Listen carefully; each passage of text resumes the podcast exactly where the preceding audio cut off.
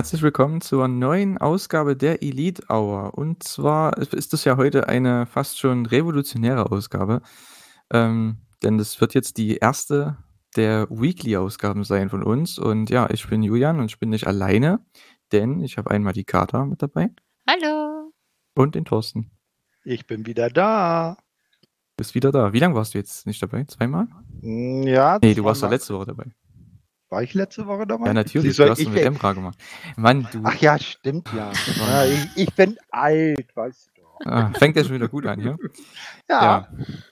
Apropos Emra, ich habe es letzte Woche gehört. Äh, der Kasten Bayreuther geht auf jeden Fall auf mich, denn wir besprechen heute die Show in Jacksonville und zwar Homecoming. Darauf haben wir ja gewettet oder gewitzelt fast schon und ich habe die Wette dummerweise angenommen, dass wenn sie wieder nach Jacksonville, Florida zurückkommen, dass die Show tatsächlich Homecoming heißt.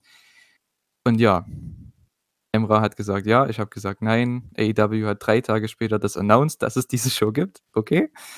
Äh, ja, gut.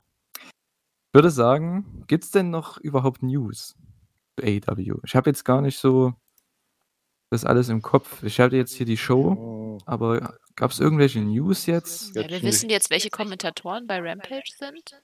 Na gut, das war ja bei dieser Show, ne? Da kommen wir, Stimmt. da, g- genau, Ja. da kommen wir noch. Nö, ansonsten nichts wirklich Definitives. Äh, Thunder Rosa war ja letzte Woche, nicht? Äh, dass sie jetzt halt auch fest unter Vertrag ist. Hm, Ansonsten halt nichts, was schon definitiv wäre. Nee, nur Gerüchte zum Beispiel, dass äh, René Paquette vielleicht zu AEW kommt. Hm, das habe ich auch gelesen. Das war auch interessant, aber ne? ansonsten, es gibt so viele Leute, die jetzt Hm. potenziell dahin kommen, weil jetzt diese NXT-Entlassungswelle und so, aber das ist jetzt alles, ich habe das Gefühl, es gibt super viele News, aber die Hälfte davon ist irgendwie nur so Mutmaßer. Ja, das, äh, die, die, die, alle, wenn einer bei WWE aus welchem Brand auch immer entlassen wird, dann sagen sie alle, oh, gleich AEW. Na, Naja, ist halt auch die einzige Company, die jemand holen könnte, ne? Ich meine, die anderen haben halt kaum Geld. ja, ja, festholen können. Dann machen, manche machen halt Independent oder gehen nach Japan oder wo auch immer hin. Ja, aber Japan ist halt Ja. gerade auch schwierig, ne? So nächste Welle, äh, Das- die stellen, glaube ich, gerade auch niemanden ein, weil es bei denen auch nicht so super läuft. Ja, das müssen die dann halt selbst entscheiden, welchen Weg sie gehen. Und AEW sollte auch nicht jeden, der bei drei nicht auf den Bäumen ist, verpflichten. Das sollten sie sich schon gut durchdenken. Aber es ist natürlich so ein. Es werden halt auch wirklich gute Leute entlassen, muss man dazu Genau, sagen. Und die, Genau. wenn jemand anders die wegschnappt, also ich meine, komm, wer hätte nicht Alistair Beck, aka Malachi Black, aka Tommy End genommen? Ich meine, wäre AEW echt schön blöd gewesen. Nein, nein, ja, Moment, ich rede auch nicht von solchem Kaliber. Äh, Ich rede eher von denen, die jetzt von NXT entlassen wurden. Na, also so, ich weiß nicht, Bronson Reed, ja, okay. Ja gut, Bronson oder- Reed, Bobby Fish, Mercedes Martinez und dann hast Ja, du noch den Tyler Rust. Das sind halt wirklich so die besten von denen. Ja, Bei äh, Tyler Rust habe ich gar nicht mitbekommen, dass er bei NXT gelandet ist. Oder der, Upsi. der, der, das, das war ja das Dolle. Der Bronson Reed der hat ja vor noch gar nicht so langer Zeit noch um die, äh, den North American Title gehalten. Hatte dann irgendwie an äh, Santos Escobar verloren und Mercedes Martinez hat jetzt vor noch gar nicht so langer Zeit irgendwie, glaube ich, gegen, gegen Raquel Gonzalez um die Women's Championship bei NXT gekämpft und jetzt sind die alle weg. Aber das sind halt so Leute, wo ich sage, hm, da müsste jetzt AEW nicht direkt und sofort zuschlagen. Dafür sind die Namen mir irgendwie zu klein. Aber was ich auf jeden Fall gelesen habe, um jetzt zu AEW zu kommen direkt, wer vielleicht bei AEW auftauchen könnte, und zwar ist das die gute Ruby Soho. Das habe ich gelesen. Also Das Ruby Riot, ne? ja. Die hieß ja so. Finde ich schade, Genau. dass sie ihren alten Namen nicht genommen hat. Ich fand Heidi Loveless irgendwie cool als Name. Na, ich glaube, den wollte sie aber auch gar nicht mehr nehmen. Nee, nee, hat sie ja selber gesagt, dass sie den nicht mehr möchte. Aber Kater, du als Style-Expertin, wie gefällt dir denn ihre neue tolle rote Haarfrisur? Wieso bin ich denn Style-Expertin? Na, dachte ich mir jetzt so. Du guckst doch immer auf die Klamotten und so, ich doch nicht. Ja, ich glaube, wenn dir das auffällt und dich das so interessiert, dann bist du wahrscheinlich der Style-Experte. Irgendwie. Oder Bin willst ich das sein? Ja, genau. Nee, nicht wirklich. Naja, gut. Ich würde sagen, wir kommen äh, zur AEW-Show. Heute, ja, dementsprechend, ihr habt vielleicht es schon mitbekommen, es wird nur eine Ausgabe heute besprochen. Deswegen ist es ja schon die revolutionäre Ausgabe so gesehen. Denn in den nächsten Wochen oder ab nächster Woche besser gesagt, ähm, nehmen wir dann nur eine Dynamite auf, aber trotzdem zwei Shows. Denn natürlich gibt es das Debüt von Rampage am 13. August. Und das heißt, Elite Hour wird trotzdem mit zwei Shows ja gefüllt werden, mit AEW Dynamite und mit AEW Rampage. Und ähm, ja, deswegen gibt es eben die Weekly Podcasts, weil sonst würden wir ja vier Shows machen und das geht nicht, weil dann sitzen wir hier sechs Stunden. Und äh, ja, da haben wir uns drauf geeinigt. Und heute eben nur eine Dynamite, es gibt noch keine Rampage-Ausgabe. Deswegen haben wir am Ende dann nach der Show-Review ähm, ja noch ein paar Fragen von euch, die ihr uns zugesendet habt via Twitter oder YouTube ähm, oder auch ja privat, je nachdem, ähm, zu AEW. Und ich würde die dann halt einfach vorlesen und dann übergebe ich euch erstmal, also euch beiden, das, das Wort. Ihr könnt die dann beantworten, dann sage ich noch meinen Senf dazu. Und ähm, ja, würde ich sagen, gehen wir zur Dynamite-Ausgabe. Und zwar Homecoming in Jacksonville, Florida. Es fing an äh, mit dem ja, Labor-Free äh, Jericho Must Win with a Top Rope Maneuver Match. Und zwar Chris Jericho gegen äh, ja, Juventud Guerrera. Ja, eine Fehde von den 90, aus den 90ern, aus, ja, von WCW, besser gesagt, ähm, die hier wieder auferlebt wurde. Und ähm, ja, das war eben die dritte Aufgabe von Jericho, die er gewinnen musste der, die er bewältigen musste, um eben zu MJF zu kommen, der ja dann die ja, Labor Number 5 dann ist. Und MJF war auch am Kommentar, war wieder super, muss man sagen. Und ja, Jericho gegen Guerrera, ähm, ich will immer fast Guevara sagen, aber ist der Guerrera. Ähm, genau. Huvi fand ich ganz cool, dass er da war. Ich hätte nicht gedacht, dass der noch so in Shape ist und noch so abgeht. Was sagt ihr denn hier zu dem Opener? Echt, fandst? Oh, ich fand das vor allem die ersten paar Minuten, dieser, dieser Hurricane Rana und die Hetze. Oh Gott, das sah ganz fürchterlich aus. Ja. Es tut mir leid, wann hatte Juvie sein letztes gutes Match? Es ist schon, ich meine, von der Story her, ja, cool irgendwie, das wieder aufzuleben, aber war schon hart. Ich muss sagen, das war wahrscheinlich der schlechteste Opener in der AEW-Historie, weil eigentlich sind die Opener bei denen ja immer stark. Ja, man hat den beiden schon gemerkt, dass die 20 Jahre ins Land gegangen sind oder vielleicht 22, 23 Jahre ist ja deren Fehde jetzt bei WCW schon her. Das hat man schon gemerkt. Obwohl, eins muss man Huvi zugute halten. Er hat sich besser in Shape gehalten als äh, Jericho, hat nicht ganz so eine Plauze gehabt. Hm. Ja, also, aber es sah trotzdem nicht gut aus, was er da gemacht hat. Aber dafür, aber dafür sah doch am Ende der Judas-Effekt vom dritten Seil gut aus, oder nicht? Also ich weiß nicht, welches, welches Match ihr geschaut habt. Ne? also ich fand das vollkommen okay. Ähm, für das, was es war. Ich meine, man, man kann halt nicht erwarten, vor allem wenn man halt dann wieder in den Tagen zuvor halt diese Clips sieht auf Twitter oder was auch immer von deren ähm, vergangenen Matches. Klar, ich meine, die haben seit 20, über 20 Jahren nicht mehr geworkt zusammen, ähm, sind beide jetzt glaube, Jericho ist 50 und äh, Juventud ist ähm, 46, 47 oder so. Ja.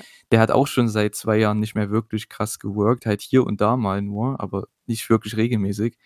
Und ähm, ich muss echt sagen, klar, am Anfang, da stimme ich zu, war es sehr holprig, die ersten paar Minuten.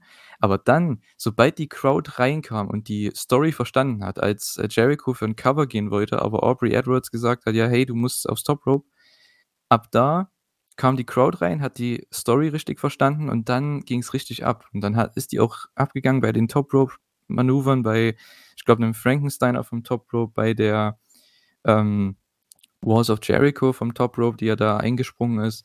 Und am Ende bei dem Judas-Effekt, das war ja auch absolut awesome. Also der, der hat perfekt funktioniert, der Spot. Die Crowd ist abgegangen, perfektes Finish. Also, was will man mehr? Ne? Klar war es jetzt kein technischer Leckerbissen, das stimme ich zu. Ähm, aber dafür, was Crowd-Reaktion angeht, was dies, das logische Booking, sage ich mal, angeht davon und das, das hat die Story, das hat mir einfach sehr gut gefallen. Es war sehr simpel und die haben eigentlich noch das hinbekommen, was sie noch hinbekommen können. für ihre Story, Fähigkeiten, sag ich mal. Also gegen die Story sage ich auch nicht, das war super und auch die Crowd hat da wirklich mitgespielt. Zum Glück hätten die das nicht gemacht, dann wäre es wirklich ein Reinfall gewesen. Also da hatten sie schon echt Glück, dass äh, die, die Jacksonville Crowd halt einfach immer gut ist, aber es ist halt, der Anfang war halt echt cringe. Also da hatte ich echt, naja, aber es ist eine der Aufgaben, aber es ist trotzdem für mich eine der schwächsten Opener, die es, oder der schwächste Opener, den es hier gegeben hat und es gibt halt Leute in dem Alter, die dann noch besser aussehen. Aber ah, das darf man nicht vergleichen. Ja, ich weiß. Aber trotzdem, es war halt trotzdem nicht gut und das darf man auch ben benennen. Die, ja, gut, die meisten Leute in dem Alter kommen aber auch durch ihr Charakter. Ne? Ich meine, Jericho kommt ja auch nicht mehr über seine inneren Leistungen. Ne? Ich meine, er kommt über seinen Charakterwork und über die Sachen, die er machen kann. Das ist meinetwegen sein Lion Sword und sein Judas-Effekt und sein Springboard Dropkick, da, gehen die, da geht die Crowd ab, weil sie wissen genau, das sind seine Moves. Und mehr macht er auch nicht. Also, das merkt man ja in jedem Match. Der macht ja nicht mehr an Highspots. Ne? Ja, was, was Carter wohl eher meint, äh, und da muss ich mich anschließen, ist eher, dass das nicht mehr so sauber gewirkt aussah. Ja, also, äh, wie sie sagt, der Huran Karana, der da ein bisschen neben, äh, daneben gegangen ist. Na, da hätte man dann vielleicht drauf verzichten sollen und dann Met, äh, Moves äh, nehmen sollen, die, wo man auch weiß, dass sie sauber sitzen. ja, das, da das stimme ich zu. Da stimme ich aber aus. zu. Ja. No? Na gut, es hat auch einfach ein bisschen die Chemie zwischen den beiden gefehlt. Ich meine, die haben ewig nicht mehr miteinander gerasselt und es ist nicht, dass ich total abgefuckt dadurch bin oder so, aber ich fand es halt einfach schlichtweg nicht gut. Vom, am, am Anfang. So. Ja gut, es war nicht der beste Opener, da stimme ich auf jeden Fall zu. Also gerade im Gegensatz zu den letzten Wochen, ne, das war schon, ähm, ja, ich sag mal eine Stufe drunter, aber trotzdem die, die Crowd kam am Ende rein und ähm, ja, es hat, es hat einen riesen Pop gegeben bei dem Finish, von daher habe ich da kein Problem mit. Danach ging es aber weiter im Segment und zwar ähm, gab es einen Beatdown äh, von Wardlow, der kam rein und hat beide abgefertigt, also sowohl Guerrera als auch ähm, Jericho. Und MJF stand dann so, ja, fast schon in der Crowd, aber auf dieser ja, schmalen Plattform äh, Richtung Hardcam und äh, hat eine Promo gehalten. Und das, was ich mir aufgeschrieben habe, ist das, was ähm, JR auch announced hat. Und zwar, es wird das Match geben gegen Wardlow, aber und MJF wird Referee sein. Ja. habe ich mir oh. hier aufgeschrieben. So. Er hat es anscheinend nicht gesagt. Ich bin auch nicht nochmal zurückgegangen ob er es gesagt hat, aber ich dachte, weil er hat gemeint, er wird dafür sorgen, dass dieses Match gegen Wardlow ähm, right down the middle oder fair and square und so weiter ähm, ausgefochten wird. Und da habe ich gedacht, er ist der Referee. Und Jim Ross sagt dann auch, okay, ja, MJF ist wohl der Referee. Mhm. Ja, ist anscheinend dann nicht so gewesen. Haben die die deutschen Kommentatoren, ich gucke ja äh, Dynamite in der Regel äh, mit deutschem Kommentar, haben die auch so gesagt, äh, der Referee. Später am Abend äh, gab es ja dann die Matchgrafik dazu und da war ja von MGF als Referee dann nichts mehr zu sehen. Also da gab es so ein bisschen Misscommunication. Eigenartig auf jeden Fall. Ja, na gut, ich sag mal so, Jim Ross, ich meine, ich kann ihm da jetzt nichts äh, vorwerfen, weil er ist ja jemand, der, das hat man auch dann beim Main Event gesehen, ähm, der möchte nichts wissen von der Show. Also keine Ergebnisse, kein gar nichts. Ähm, und ich denke, der wusste auch nicht, was die Stipulation dann wird, also was der Angle sein soll. Ja, aber auch bei den ganzen Showberichten, die ich gelesen habe, steht das überall drin. Was?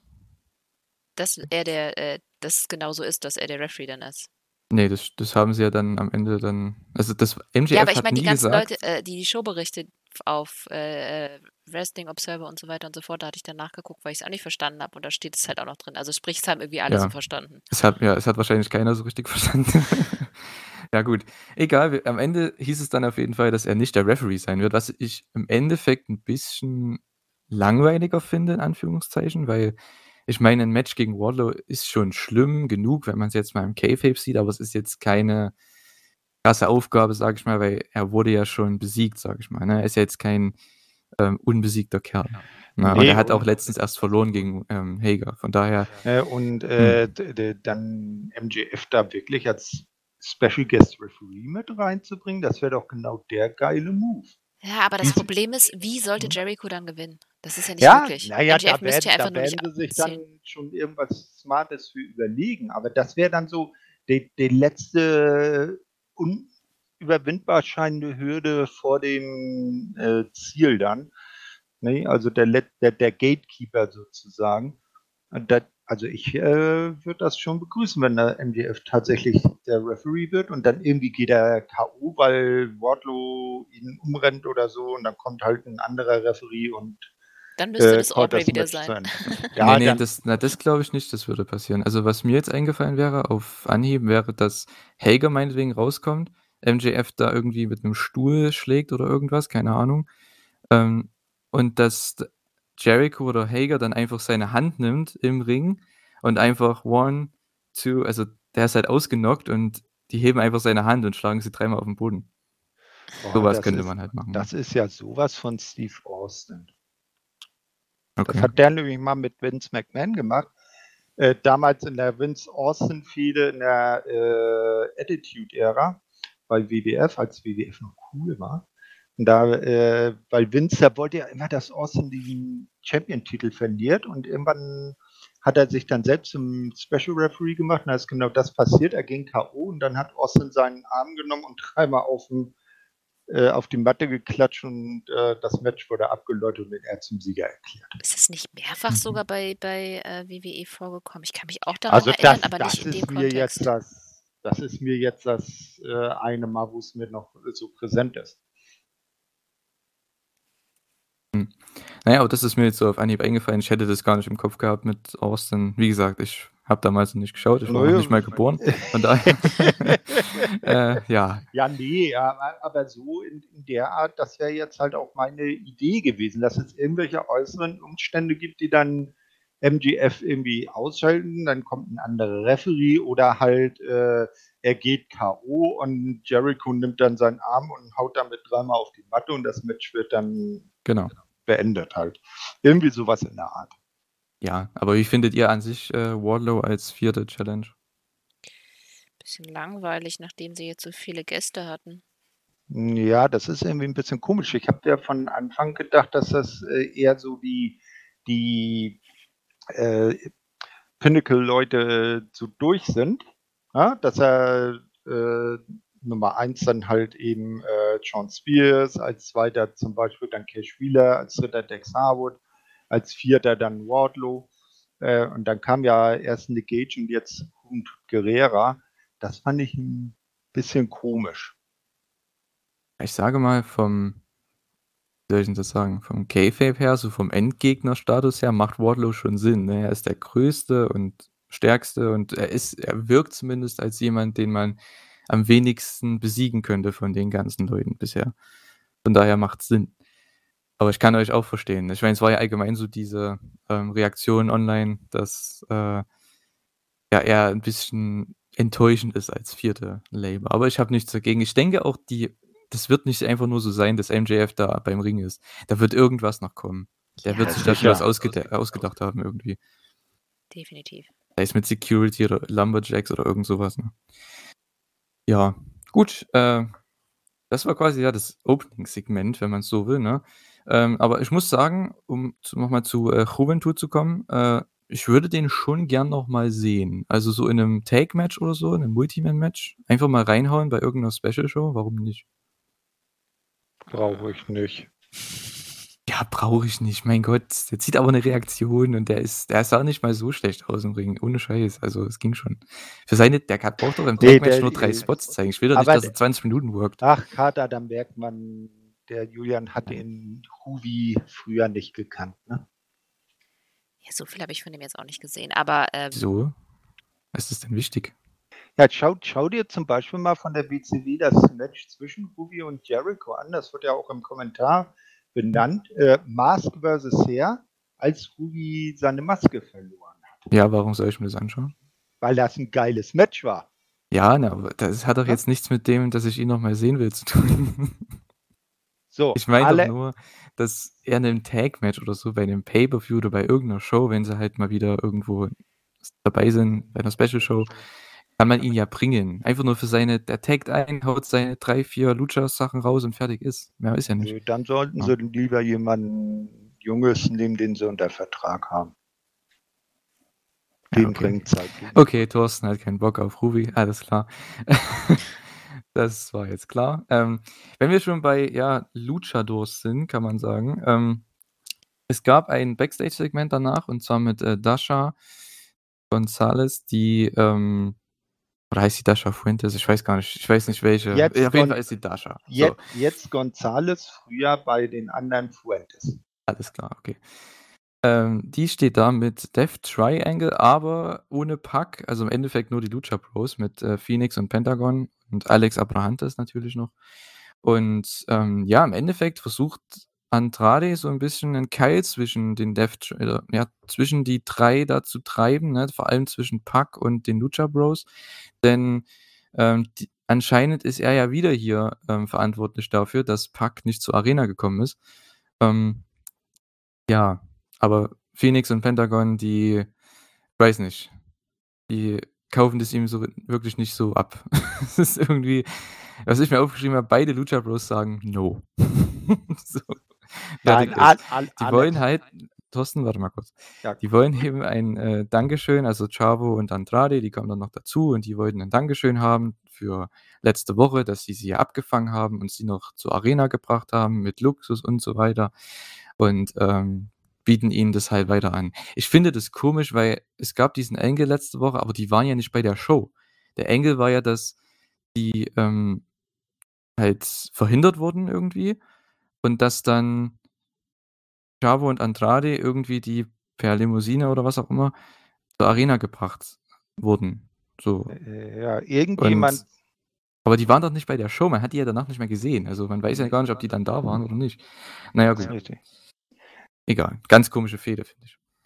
Naja, also Andrade will ja für seinen Mexiko-Stil, den er da wohl am Aufbauen ist oder aufbauen will, will er sie halt mit ins Boot holen. Ne? Äh, und Chavo sagt ja auch immer, ja, es ist doch besser bei Andrade angestellt zu sein als bei Pack. Und äh, Phoenix oder dann Alex Abrahantes mit äh, Says, die sagen ja immer, ey, wir sind bei Pack nicht angestellt. Wir sind Brüder. Ne? Wir, wir, sind gleichgestellt. Und äh, jetzt haben sie ihm nochmal ganz klar No gesagt. Und irgendwie scheint das dem Andrade ja auch nicht so geschmeckt zu haben. Da hat er dann ziemlich sparsam reingeschaut. Ne? Und der Chavo hat ja auch noch eine Warnung rausgehauen. Ich finde es gar nicht so unsmart, weil das Problem ist halt, Pack ist halt nur mal wochenweise nicht da, weil er halt immer wieder in seiner Heimat äh, zu seiner Familie feiert.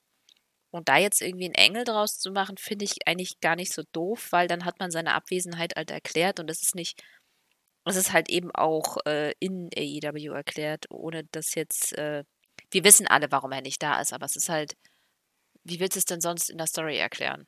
Der ist halt mal ab und an nicht da, der verlässt einfach die Lucha Bros. Also lässt sie quasi alleine. Das ist halt, äh, finde ich smart, so, so das zu erklären. Aber ach, da warte ich einfach mal ab, was draus wird würde ich sagen. Hm.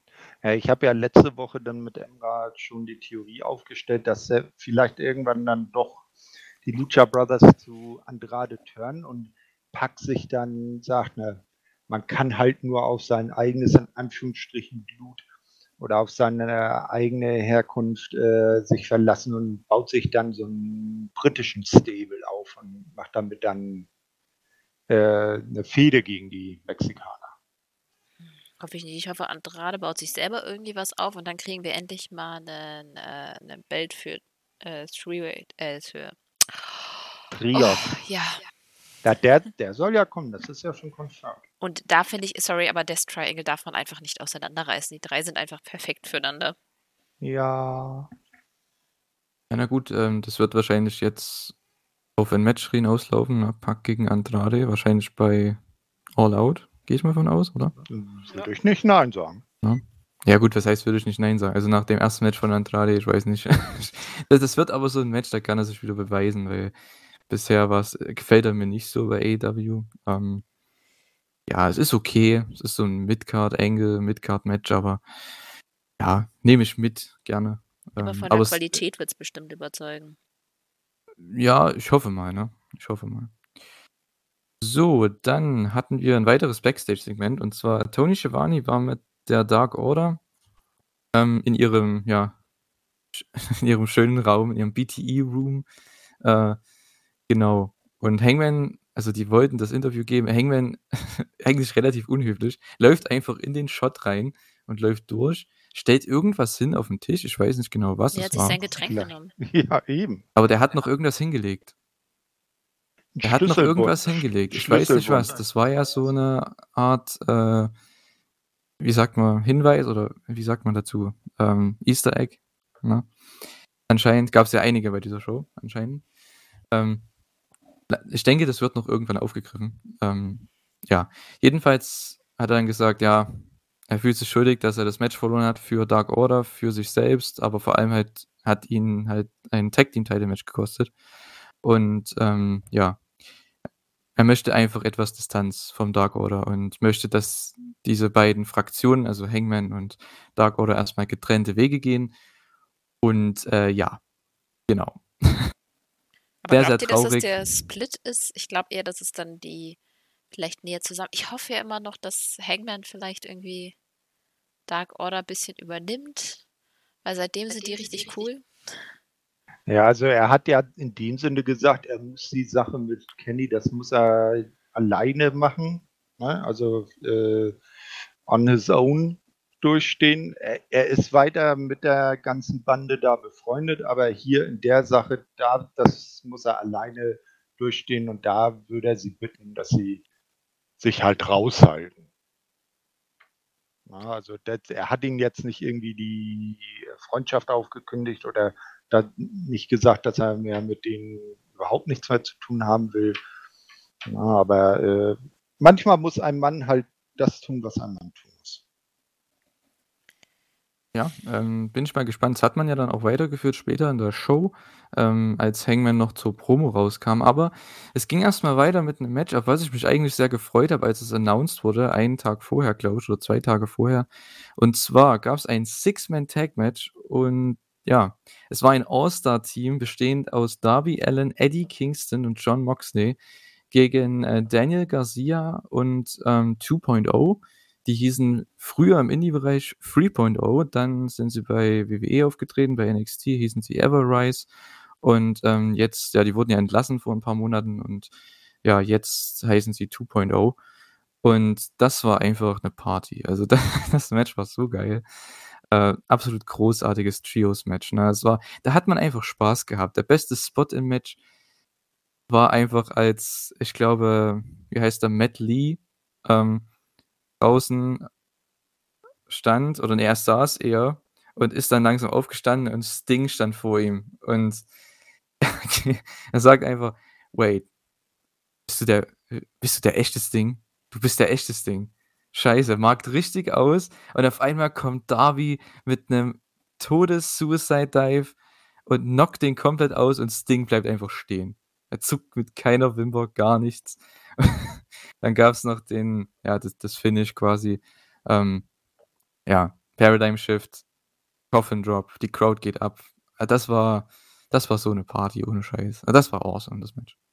Das hat definitiv Spaß gemacht. Da haben sie sich äh, echt gefallen getan, aber man hat auch ein bisschen das Gefühl gehabt, dass es so ein, hm, sagen wir, Tryout für 2.0 Mhm, sind. So ein mhm. bisschen hat sich das so angefühlt und wenn, dann war es auf jeden Fall ein erfolgreiches. Mir hat das auch wahnsinnig Spaß gemacht. Die haben auch gut miteinander harmonisiert und ja, ich fand das auch mit Sting ultra lustig. Das habe ich mir auch aufgeschrieben, dass das so der Spot des Matches war.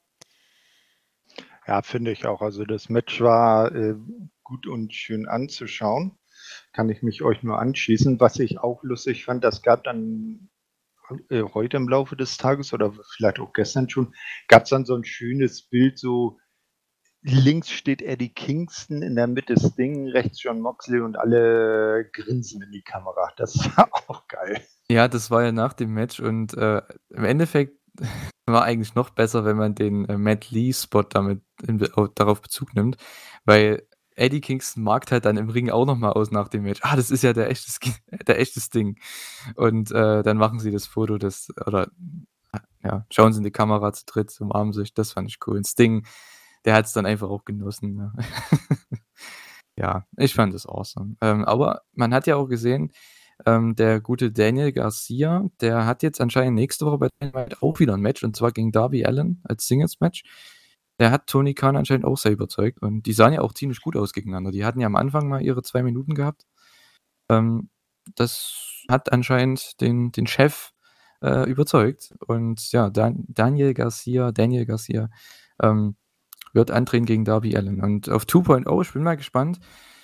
Die sind halt solche Geeks, ne? Aber die sind unterhaltsame Geeks, ne? Was hatten die denn für ein Gimmick bei WWE? Ich, ich gucke kein NXT. Okay. okay. okay, Also was ich nur gehört habe ähm, bei den Reports halt von vom Observer, dass die halt eigentlich auch Geeks waren die ganze Zeit, halt auch unterhaltsam, aber die haben halt nie was mit denen gemacht. Die haben halt, keiner wusste, wer die sind.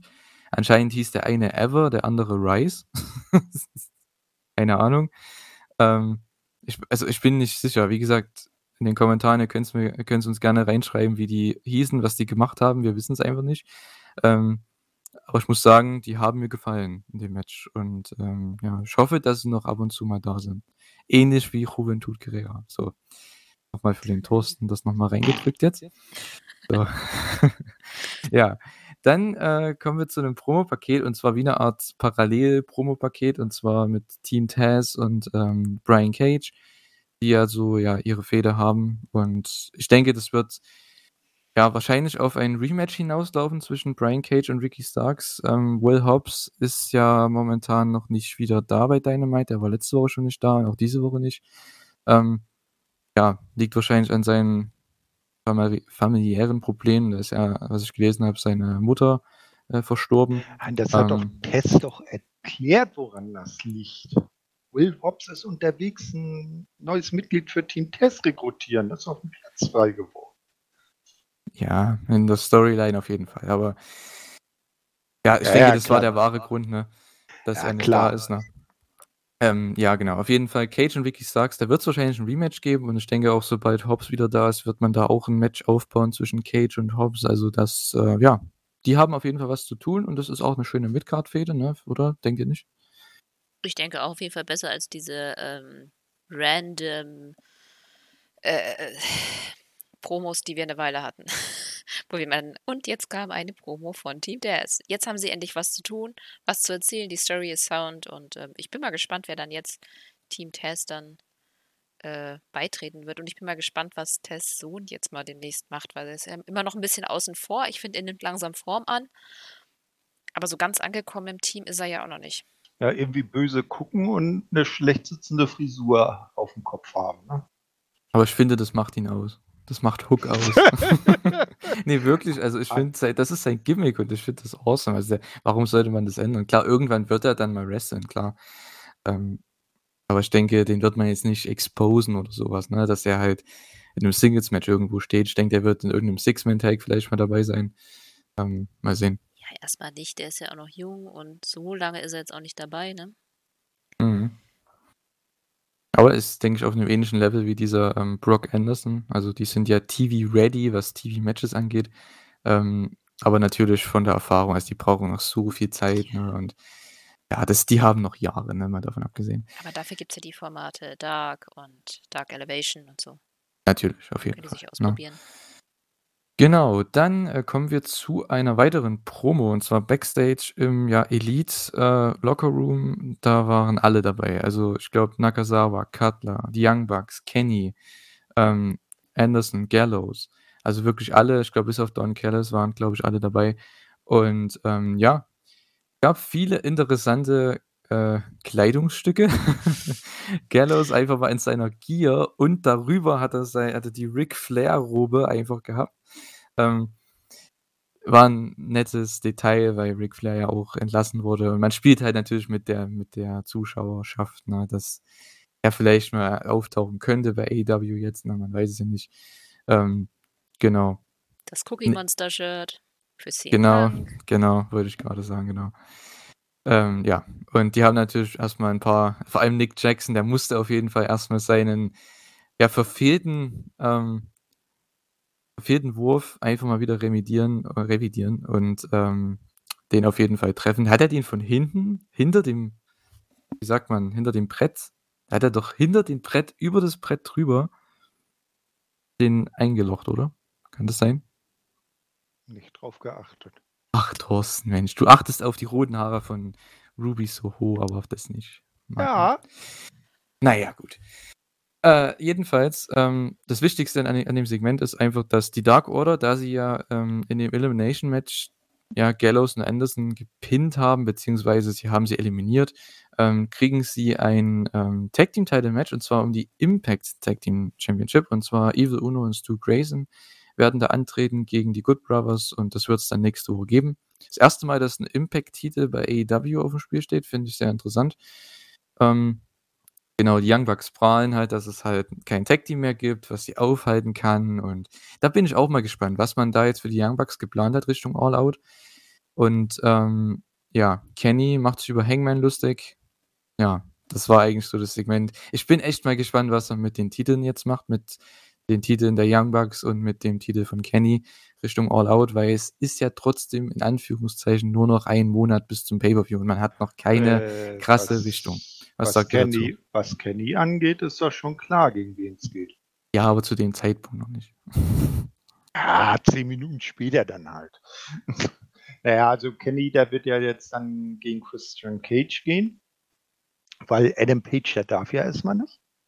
Na, den hebt man sich dann irgendwann so Richtung Full Gear auf. Ja, und Young Bucks, es ist schon richtig, was die beiden gesagt haben.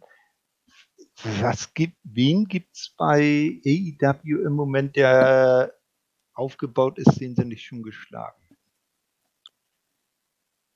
Kater. Also. Ja, aber ich muss sagen, ich finde sie nicht so cool als Champs. Also ich finde sie gerade nicht. Hm. Also der Sinn, Sinneswandel, den sie gerade hatten, war schon irgendwie cool, aber ich wünschte, dass sie zwischendurch wieder ein bisschen ernster werden würden.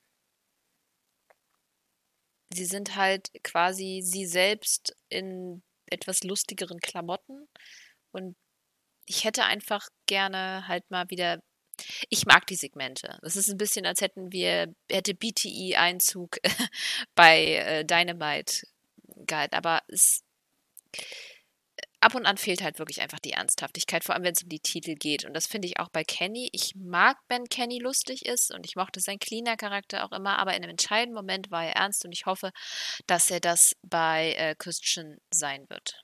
Weil ansonsten wird das Match doof. Ja, das glaube ich, das wird auch so passieren. Das Ding ist, bei den Young Bucks und bei Kenny, das habe ich auch schon ein paar Mal gesagt hier der, bei uns hier ähm, im Podcast. Es sind die einzigen, die das machen können. Dieses Gimmick, dieses, ich sag mal, Comedy, diese Comedy-Schiene fahren können als Main-Eventer, das sind die einzigen, die das machen können, weil sie halt einfach die Besten sind. Ne? Kenny ist mit wahrscheinlich bei, für viele der Beste, für einige einer der besten Wrestler der Welt, genauso wie die Young Bucks wahrscheinlich mit das beste Tag-Team der Welt sind, seit Jahren schon. Die sind nun mal so gut, die können das machen, die können so überheblich sein, sage ich mal, und das halt als Comedy-Heel-Charakter ausnutzen. Aber ich glaube, das kann kein anderer machen. Ne? Also, und bei denen funktioniert es eben. Ne? Ja, bei, bei, für die Tag-Team-Titel könnten sie dann ja zum Beispiel jetzt so ein Invitational-Ding machen, dass die Bugs dann sagen, ja, pass auf, hier vor Ort haben wir jetzt alles geschlagen, was da ist und äh, Rang und Namen hat. Wir stellen eine offene Herausforderung an die Wrestling-Welt. Es soll jeder vorbeikommen, der meint, uns schlagen zu können. Und das, das eine Team, da wird äh, Kada, äh, die kennt Kada von, von New Japan zum Beispiel, die Super, äh, ich weiß gar nicht, wie sie dann, Super Coaches oder wie sie sich dann nennen, mhm. kam mir eben so voll in den, in den, in den Sinn, äh, Rocky Romero und Ryusuke Taguchi.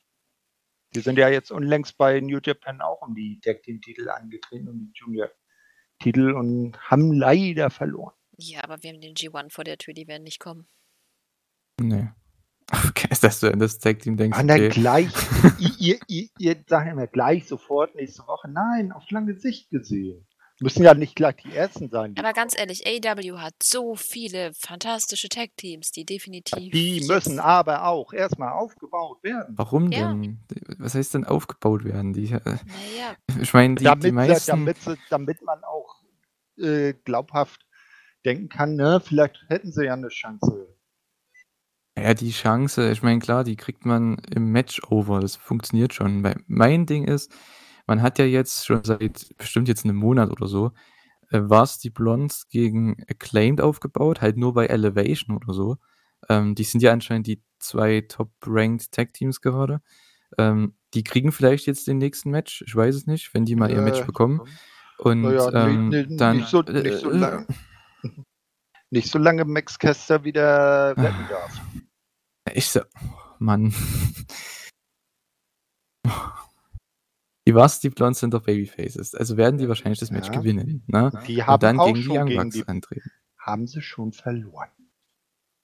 Ja, das, das geht doch trotzdem. Die, die können doch trotzdem wieder dagegen antreten. Nur weil jetzt ein Team schon verloren hat. Ich meine, das, das ist ja auch schon wieder drei Monate her oder sowas. Ähm, was ich noch denke, und da hast du ja schon gesagt, Thorsten, dass äh, Christian Cage jetzt in Richtung Kenny gehen wird. Da kommen wir dann gleich nochmal darauf zu sprechen. Ähm, wer denn in den letzten Wochen mit Christian so an oder bei Christian an der Seite war, war Jungle Boy und Luchasaurus. Und ich denke, dass die auch eine Chance haben auf das Pay-Per-View-Match, weil die haben halt noch kein Pay-Per-View-Match. Also vor allem Jungle Boy. Ne? Deswegen könnte ich mir vorstellen, dass man halt ein Jahr später, nachdem sie ja letztes Jahr das Match schon hatten gegen die Young Bucks, dass man ähm, vielleicht hier das um die Titel wieder bringt. Ich meine, das kann man immer bringen. Das ist ein perfekter Opener. Ne? Das geht immer. Also die brauchen auch nur einmal gewinnen. Also das ist jetzt nicht, die sind so over, da brauchst du nicht unbedingt jetzt erstmal eine Winning Streak machen von den Leuten. Also finde ich, aber gut, die haben ja ihre Rating, ihre Rankings. Ähm, mal sehen. Aber gut, aber Jungle Boy mit seinen 100 Siegen, mit seinem Pokal hat ja sowieso schon. Ja, eben. Also ich denke, die könnten challengen ohne Probleme, weil die Leute würden es auch einfach abkaufen. Ne? Mein Gott, das Match wird die awesome. Leute, die auch einfach ja. sehen wollen. Ich ja, meine, eben. Das ist ja. eines der obersten Tag-Teams. Deswegen meine ich ja, man braucht jetzt nicht Leute unbedingt hier aufbauen und die jetzt fünfmal bei Dynamite gewinnen lassen. Ich meine, wenn du einfach äh, ein Face-Team hast, was die Leute sehen wollen, sei es jetzt Varsity Blondes, wenn sie jetzt mal gewinnen bei Dynamite, dann kannst du die auch mal für ein TV-Match um die Titel stellen. Warum nicht? Ist doch vollkommen okay.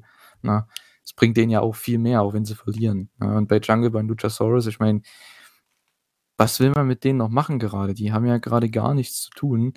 Ähm, Christian ist jetzt durch das ganze Hardy Family Office durch und äh, der hat jetzt Kenny vor sich. Warum macht man denn nicht Kenny und Young Bucks gegen die drei? Christian, Jungle Boy und Luchasaurus als Six-Man-Tag irgendwann, als Main-Event. Das wäre auch awesome. Ne? Dann könntest du halt die Young Bucks pinnen von Jungle Boy oder sowas und dann hast du dein Tag Team Match. Ja. Nicht beim Pay-Per-View. Ach, wir werden okay. ja sehen, was passiert. Ja, okay. Ach, Mensch.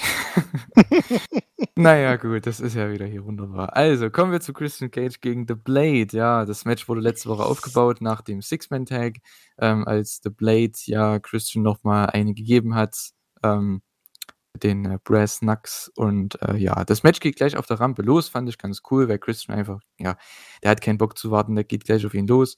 Ähm, The Bunny war natürlich auch mit dabei, wurde dann aber mitten im Match von Layla Hirsch ähm, ja, herausgenommen ähm, und ja an der Interference gehindert. Ähm, die hatten ja dann später noch ein Match gegeneinander und somit war es dann One-on-One. -on -one.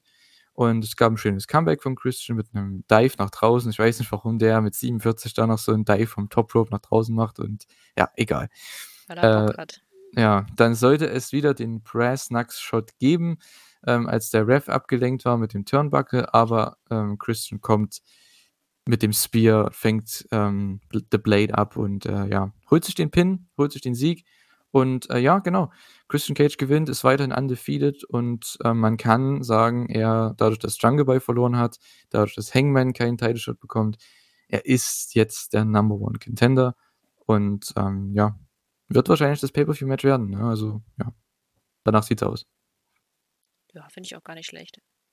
Ja, ich glaube, für, für, für ein Pay-Per-View, äh, für eine Weekly wäre Kenny gegen Christian um den Titel schon wieder fast zu klein. Ne? Äh, also die, die Weekly wäre zu klein, das Match zu groß. Ich dachte, du hast letzte Woche im Podcast gesagt, dass dir das als Pay-Per-View-Match nicht so zusagt. ja, ja, ich ja, habe zugehört. Was äh, nicht so zusagt. Ja, ja Christian gegen Kenny, sag, dass dir das zu ja, wenig ist. Äh, naja, für, für, für so ein, vielleicht für so eine Special-Sendung wäre es was.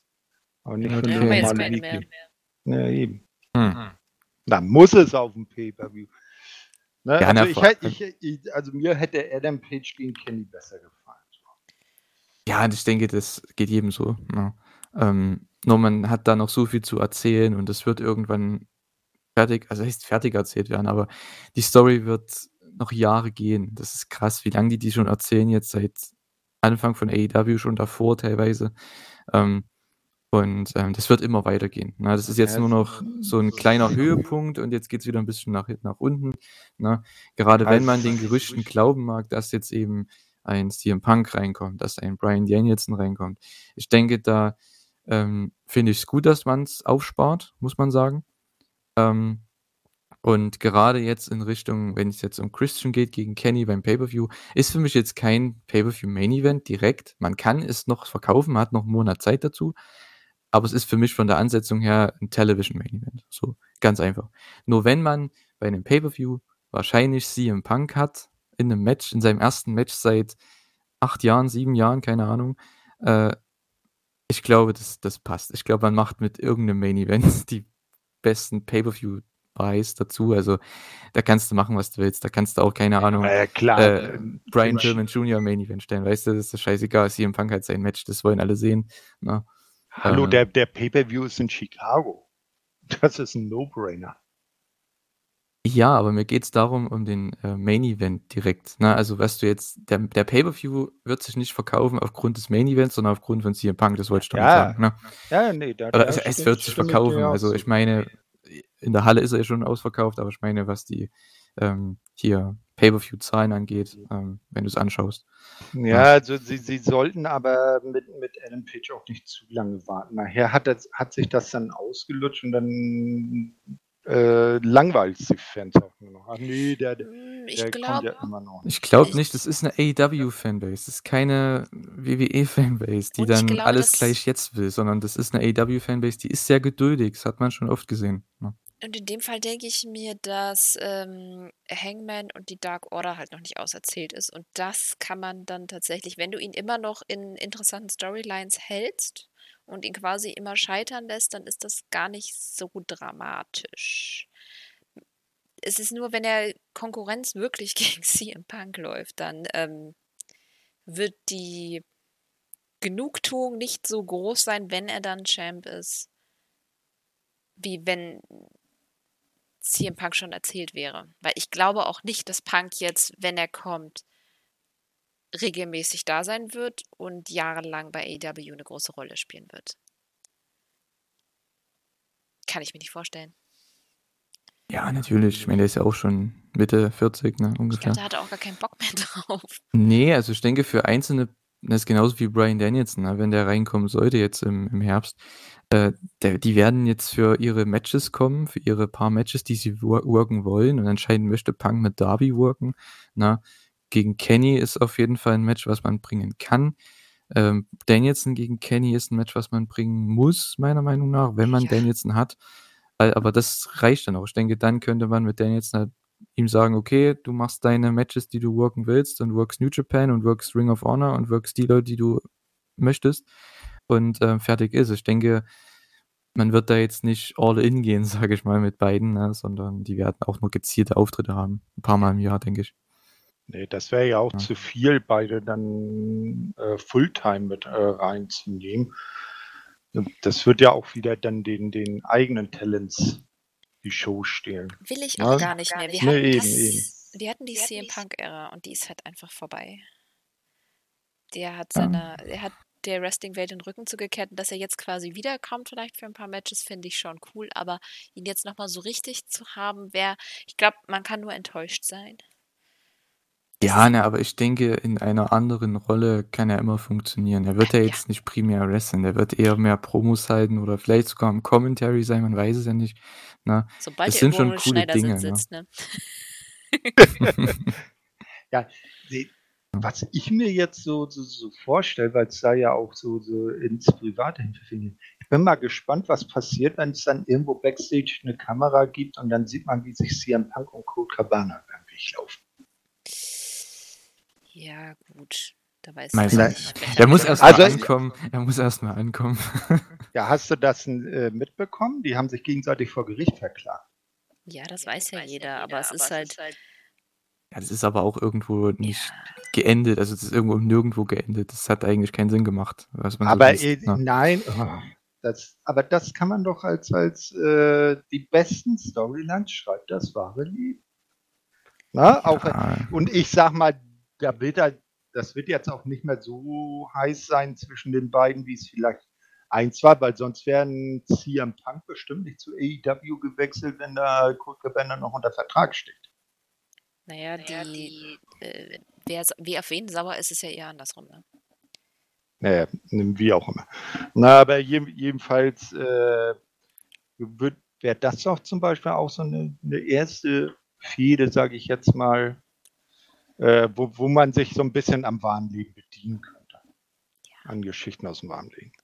Lass mal weitermachen, damit wir die Fragen ja. am Ende noch beantworten genau. können, weil da wird bestimmt auch noch ziemlich viel über Punk etc. kommen.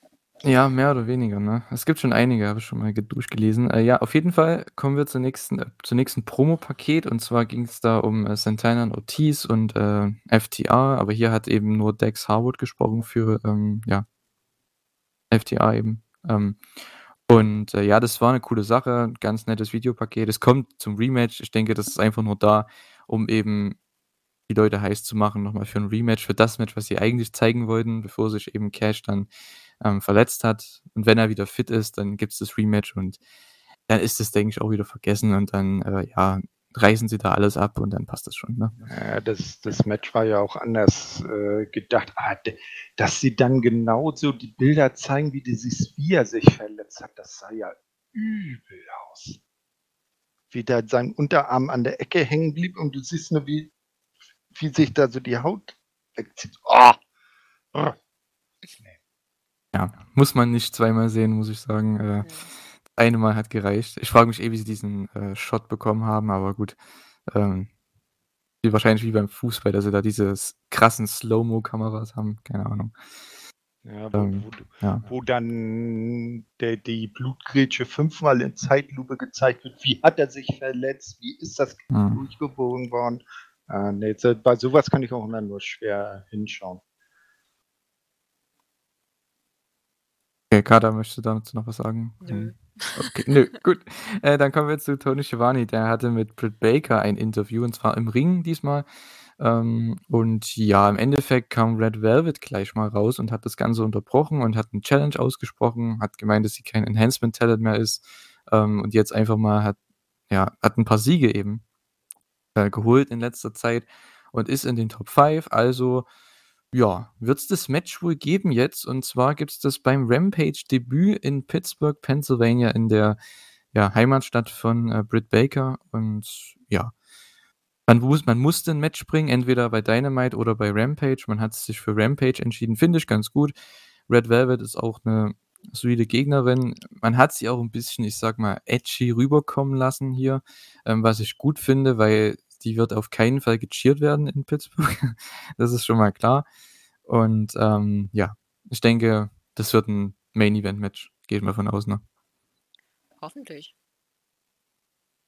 Hm, ja, mal schauen, aber auf jeden Fall wird es ein heißer Empfang für die Home Hometown Queen. Mhm. Auf jeden Fall. Ich mag auf jeden Fall Red Velvet. Ich finde die wirklich gut und ich glaube auch, dass die beiden äh, wieder harmonieren werden. Nicht harmonisieren, mein Gott. Mhm. Aber ich fand die Line mit dem Enhancement Talent irgendwie befremdlich. Keine Ahnung. Nee, weil äh, das war ja, Britt hat ja gesagt, ey, ich habe dich doch schon mal in drei Minuten hier äh, abgefiedelt. Äh, was kommt denn jetzt hier raus? Äh, und meint mich herausfordern zu können. Und dann hat ja Red Velvet gesagt, ja, das war damals, weil ich noch ein Enhancement-Talent ja, war. das ist doch eine seltsame Art oder so Käfig zu, zu äh, brechen. Das musst du die fragen, die, also musst du sie fragen, warum sie sich die Line so ausgedacht hat oder wie diese ihr vorgeschlagen haben. Ja. Okay. Befremdlich. Ähm, Dasha war dann äh, backstage äh, mit Andrade und mit äh, Chavo der ähm, anscheinend jemand gefunden hat, der für Andrade und Chavo eben arbeiten möchte, und zwar Fuego del Sol.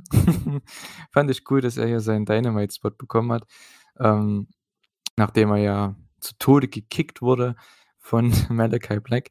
Ähm, ja, und er war natürlich sehr aufgeregt, dass er hier jetzt dabei ist und ja, was kann ich für euch tun? und er soll anscheinend Andrades Schuhe polieren, so. Und ja, natürlich, das ist absolut scheiße und Fuego weiß das und er macht's nicht und dann wird er von Andrade einfach gekillt. Ähm, und es gibt eine Warnung an den Death Triangle. Ich denke, das wird auch so passieren. Das war sie haben quasi ein Exempel statuiert an, ähm, Fuego, dass genau das passieren wird, wenn eben Death Triangle beziehungsweise, ähm, die Lucha Bros eben nicht zu Andrade, ja, kommen würden. Ich wie gesagt, ich finde den Angle okay, aber es ist jetzt nichts, was, ähm ich unbedingt sehen muss. Ich hoffe mal, man kriegt dadurch ein Match mit Fuego und Andrade bei Dynamite. Das wäre awesome, weil Fuego ist over. Zwar nicht für die Television-Zuschauer, aber der ist halt in der Arena halt immer over, ne, wie Sau. Also, das würde mich auf jeden Fall freuen, weil Andrade könnte da echt ganz schön Heat ziehen in dem Match. Ja, aber da kommt Fuego halt auch nicht so gut bei rum. Dann fände ich es cooler, wenn er irgendwie bei Dark oder so wären. So als Main. Könnte man auch machen, ja. Hm, ja, schließe ich mich gerade das Wort an. Okay, dann haben wir das abgehakt. Äh, kommen wir zu Tony Schiavone, der steht wieder im Ring und zwar mit Hangman Adam Page. Der, ähm, ja, wollte natürlich die Young Bucks, äh, also er wollte ihnen was sagen, wollte ihnen was mitteilen und äh, die, die ganze Elite kommt raus, aber Kenny übernimmt. Das heißt, man hat nie wirklich ähm, ja, die Interaktion zwischen den Young Bucks und Hangman bekommen. Ich denke, das wird auch noch irgendwann aufgelöst werden. Ähm, das zieht man also auch noch länger. Und ähm, ja, die, es gibt Trash Talk und so weiter von Kenny, der natürlich verdeutlicht, den, dass der Aufstieg der Elite halt ohne Hangman passiert ist, dass sie jetzt alle Champions sind, weil ja, und Hangman ist nicht mehr an der Elite. Ich meine, das ist eigentlich eine ganz coole Story. Also wenn man sich das mal überlegt, es ist schon Jahre ich meine, wenn die das echt so lang geplant hatten, na, bisher, dass Hangman die Elite verlässt und dass die jetzt alle Champions sind, während Hangman halt als Babyface gegen die geht. Das ist halt schon cool. Ähm, ja, Wahnsinn, wie also da muss man AEW echt mal loben, dass das alles so passt und, äh, logisch auch erzählt wurde bisher. Ja, dann attackieren sie Hangman. Die Dark Order möchte den safe machen, aber Uno und Grayson halten die anderen zurück, also John Silver, Alex Reynolds, Five und so weiter.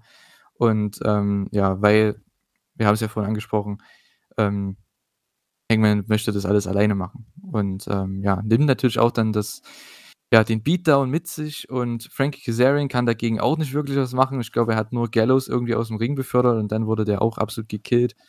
Ähm, ja, und dann gab es BTE-Trigger, es gab den Belt-Shot gegen Hangman. Ja, bin mal gespannt. Ich denke, Hangman wird jetzt erstmal raus sein, ähm, für eine gewisse Zeit. Ähm, hat ja anscheinend auch eine schwangere Frau zu Hause. Ähm, ja, mal sehen, vielleicht ist er erstmal ein Stücke nicht da. Äh, was ich da ein bisschen komisch fand, war Frankie Kazarian, weil der hat doch jetzt sein erstes direktes Match gegen die Elite schon verloren gehabt. Eigentlich ist doch aus dem Elite Hunter Gimmick da ist das doch schon raus. Obwohl er ja jetzt auch bei Impact wieder aufgetaucht ist. Auch wieder als Elite Hunter. Also ich weiß nicht. Das ist wie, weißt du, wie bei so einem großen Zerstörer-Gimmick äh, à la Ryback. Äh, der natzt die Leute weg und wenn er das erste Mal verliert, ist die Story eigentlich vorbei. Ach, weiß nicht. Es ist einfach, glaube ich, nur um im TV zu halten, bevor man weiß, was er mit ihm machen soll. Und ganz ehrlich, Case geht eigentlich immer, also finde ich es nicht so dramatisch. Es ist jetzt irgendwie so ein bisschen, er ist on hold, ohne abwesend zu sein. Genau, so kann man es zusammenfassen. genau. Ich hätte es nicht besser beschreiben können. Ne? Ich finde, stimme ich auf jeden Fall zu. Ähm, mit ihm macht man eigentlich alles richtig, weil der geht der, der Elite immer auf den Sack und irgendwann gibt es dann mal den Payoff. Ich meine, es muss ja nicht immer gleich nacheinander passieren. Ne? Die sind halt einfach zu viele momentan. Ne? Ich meine, wenn dann irgendwann mal Christian Cage, Jungle Boy, Luchasaurus, Kazarian, Hangman, Dark Order, wenn die dann alle mal irgendwie zusammenkommen, dann kriegt er den großen Save, sage ich mal. Ne? Dann sieht auch ein Kazarian besser aus. Aber wenn der immer hier alleine gegen vier Leute rangeht, ich meine, ist ja klar. Ja. Sieht er halt kein Land. Ne? Ja. Dann äh, kommen wir zu einer Backstage Promo oder einem Segment, ne, es war eher keine Promo, ja doch, es war eine Promo, aber es war eher wie ein Einspieler.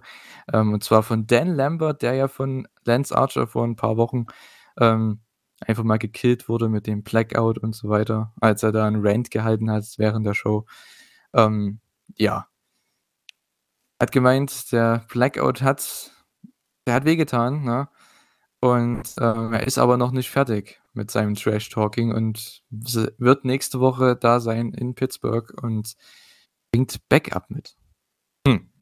Ist mal interessant. Ich will jetzt noch nichts da spekulieren. Ich habe keine Ahnung, was das sein soll. Ähm, wir werden sehen. sehen. Ich glaube, ich da glaube, brauchen wir gar nicht so viele Worte verlieren darüber. Nö, irgendjemand aus seinem MMA-Stable wahrscheinlich. Ja, mal schauen. Aber äh, der Mann, der kann talken. Das Ding, was er da im Ring seinerzeit ab, äh, rausgelassen hat, das hat sich echt gut angehört. Ne? Also der kann reden. Da sollte er auch in seiner Position. ich naja, keine gut. Ahnung. Das ist, komm, das ist doch einfach nur, um wieder in einem anderen Sportbereich wieder Fans für AW zu sammeln. Also dieses ja, klassische, was wir auch sonst gesehen haben mit anderen. Ich finde es nicht schlimm. Es ist, ähm, es ist halt da. Es kann gut werden. Wenn es nicht gut wird, ist es auch nicht dramatisch. Ist halt Werbung. Ja, ja genau. Kann man so sagen. Ne? Dann äh, kommen wir zum nächsten Match. Äh, endlich mal wieder. Und zwar äh, Miro gegen Lee Johnson um den TNT Championship. Das Match hat man ja größtenteils aufgebaut während äh, Dark Elevation oder während Dark, je nachdem. Ähm, und ja, natürlich keiner hat geglaubt, dass Lee Johnson hier gewinnt. Aber Miro hat ihm hier alles gegeben. Der hat sich den Arsch abgesellt für den Typ. Wahnsinn. Also alleine dieser eine DDT-Spot, als Miro da durchrollt quasi, aufsteht, man denkt, er no-sellt den und dann ja, knickt er dann doch ein und ähm, wackelt rum. Also das war awesome. Also das, das hat auch dann die Crowd richtig reinbekommen, das Match. Der hat sein, der gute Lee Johnson hat sein Comeback bekommen. Ähm, seine Superkicks und sein Frog Splash hat zum Nearfall gereicht. Und am Ende gab es den ähm, Superkick von Miro und den Game Over zum Sieg. Damit verteidigt Miro seinen TNT-Title. Das war ein super TV-Match. Also für das, was es war, besser hätte man es nicht buchen können, finde ich. Ja, ich fand's super. Also ich mag Lee Johnson sowieso und ich hoffe, dass er in Zukunft irgendwie dann auch so ein bisschen äh, eine Karriere hinlegt wie Darby und MJF und so. Quasi so homegrown. Ähm, und Miro hat das einfach super gemacht. Also Lee Johnson sagt, wie du gesagt hast, echt nach weiß nicht, eine Million Dollar aus. Richtig gut gemacht. Hat Spaß gemacht. Und ich, oh Gott, ich kann nur betonen, wie unsagbar froh ich bin, dass Miro jetzt alleine ist und aus dieser furchtbaren, wer hat mein äh, Spielzeug kaputt gemacht, Feder raus ist. Noch, ah. wart mal ab, bis seine unglaublich gelenkige Ehefrau aufkreuzt. Von der er immer so schwärmt. Du und deine Horrorszenarien. Ja, was meinst du? Umsonst macht er das bestimmt nicht. Ah. Na? Und ich sag mal, wenn sie als seine Managerin auftaucht, dann ist das ja alles auch in Ordnung. Das ja, bitte, ja bitte, als Managerin Ring, im, gerne. Im Ring nicht. Ja? Ey, als Managerin, ich habe die live gesehen äh, bei WW in Hamburg. Keine Ahnung. Äh, da war eben noch Rusev und Lana und das war der Heat, den die gezogen hat. Das war super. Ja, und es hat eben. einfach so Spaß gemacht und sie hat rumgeflaxt mit dem Publikum. Das war mega. Aber das, was ich so im Ring von ihr gesehen habe, also außer sie ist jetzt total gut geworden. Ich habe WWE viel zu lange nicht mehr gesehen, als ob ich. Nee, äh, äh, äh, nee, nee, aber. Hätte ja sein können. Nein, alles gut. Nee, das ist auch immer so das Problem bei dann solchen äh, Personalien wie zum Beispiel Lana, dass, äh, wenn, wenn das dann heißt, hm, geht sie zu AEW, dass alle glauben, oh Gott, nein, die wir nicht im Ring sehen wer sagt denn, dass sie da überhaupt für den Ring dann vorgesehen wäre? Ne? Die hat andere Qualitäten und das kann ja auch gut sein. Was sagst du, Julian? Zu Lana oder CJ Perry. Äh, ja, wenn sie als Managerin von Rusev, äh, von Rusev, von Miro reinkommt, dann klar gerne. Ähm, aber mehr nicht. Also Interessiert mich nicht, ganz ehrlich, die ist mir so egal. Die soll ihre Hollywood-Sachen, ihre Model-Sachen machen, keine Ahnung, was sie da machen möchte. Aber ähm, ja, ja, die, ich muss ich die muss nicht jetzt, jetzt äh, bei AEW haben. Das ist, ist okay, wenn sie da ist, aber ich bin jetzt nicht gespannt oder so, wenn sie da ist. Nö, der, der, der, er, kommt auch ganz gut ohne sie zurecht. Ne? Genau. genau. Aber ja. wo du äh, vorhin hattest du ja den Namen von René Paquette genannt. Und da äh, ist mir eben so die Idee gekommen, ich glaube, der Tony Schiavone im Ring und der arme äh, Mr. Marves Backstage, die könnten vielleicht doch mal Unterstützung gebrauchen, ne? weil die machen ja gefühlt irgendwie alles allein. Der eine hinten, der andere vorne. Ja, Backstage war sie immer spaßig. Ich fand sie als mhm. Kommentatorin nicht so pralle. Da gibt es eine andere Frau, die in etwa 2000 Mal besser ist, Beth Phoenix. Aber als Backstage-Kommentar, also als Interviewerin, Wahnsinn. Die kann einfach Interviews führen. Das ist eine Freude. Ich höre ja auch ihren Podcast. Jetzt nicht alles, nur mit Leuten, die mich interessieren. Aber jetzt zum Beispiel auch, wo sie mit Stephen Amell geredet hat. So witzig. Die Frau hat es einfach drauf. Sie hat einfach eine so sympathische Art. Wenn sie da ab und an vielleicht auch nur mal kommen würde, vielleicht so Sit-Down-Interviews oder so, würde mir das auch schon reichen. Das auf jeden Fall mehr gewinnen. Ja. Ja. ja. Gerne, gerne. gerne. ja. Ich soll machen, was sie glücklich macht. Ne? Ich denke, sie hat erstmal eh andere, andere Sachen zu tun. Ähm, ja, weil der, ihr Mann ist ja weiterhin on the road und am Wrestling. Ne? Ich denke, der, ja, ich denke, da ist sie besser zu Hause beim Kind, ähm, weil John Moxley ja auch, wie man sich, wie man ja gesehen hat, sich nicht zu schade ist, Deathmatches zu worken, obwohl er jetzt ein Kind hat. Man dachte ja, er zieht ein bisschen zurück, aber nein, macht er nicht. Ja, gut.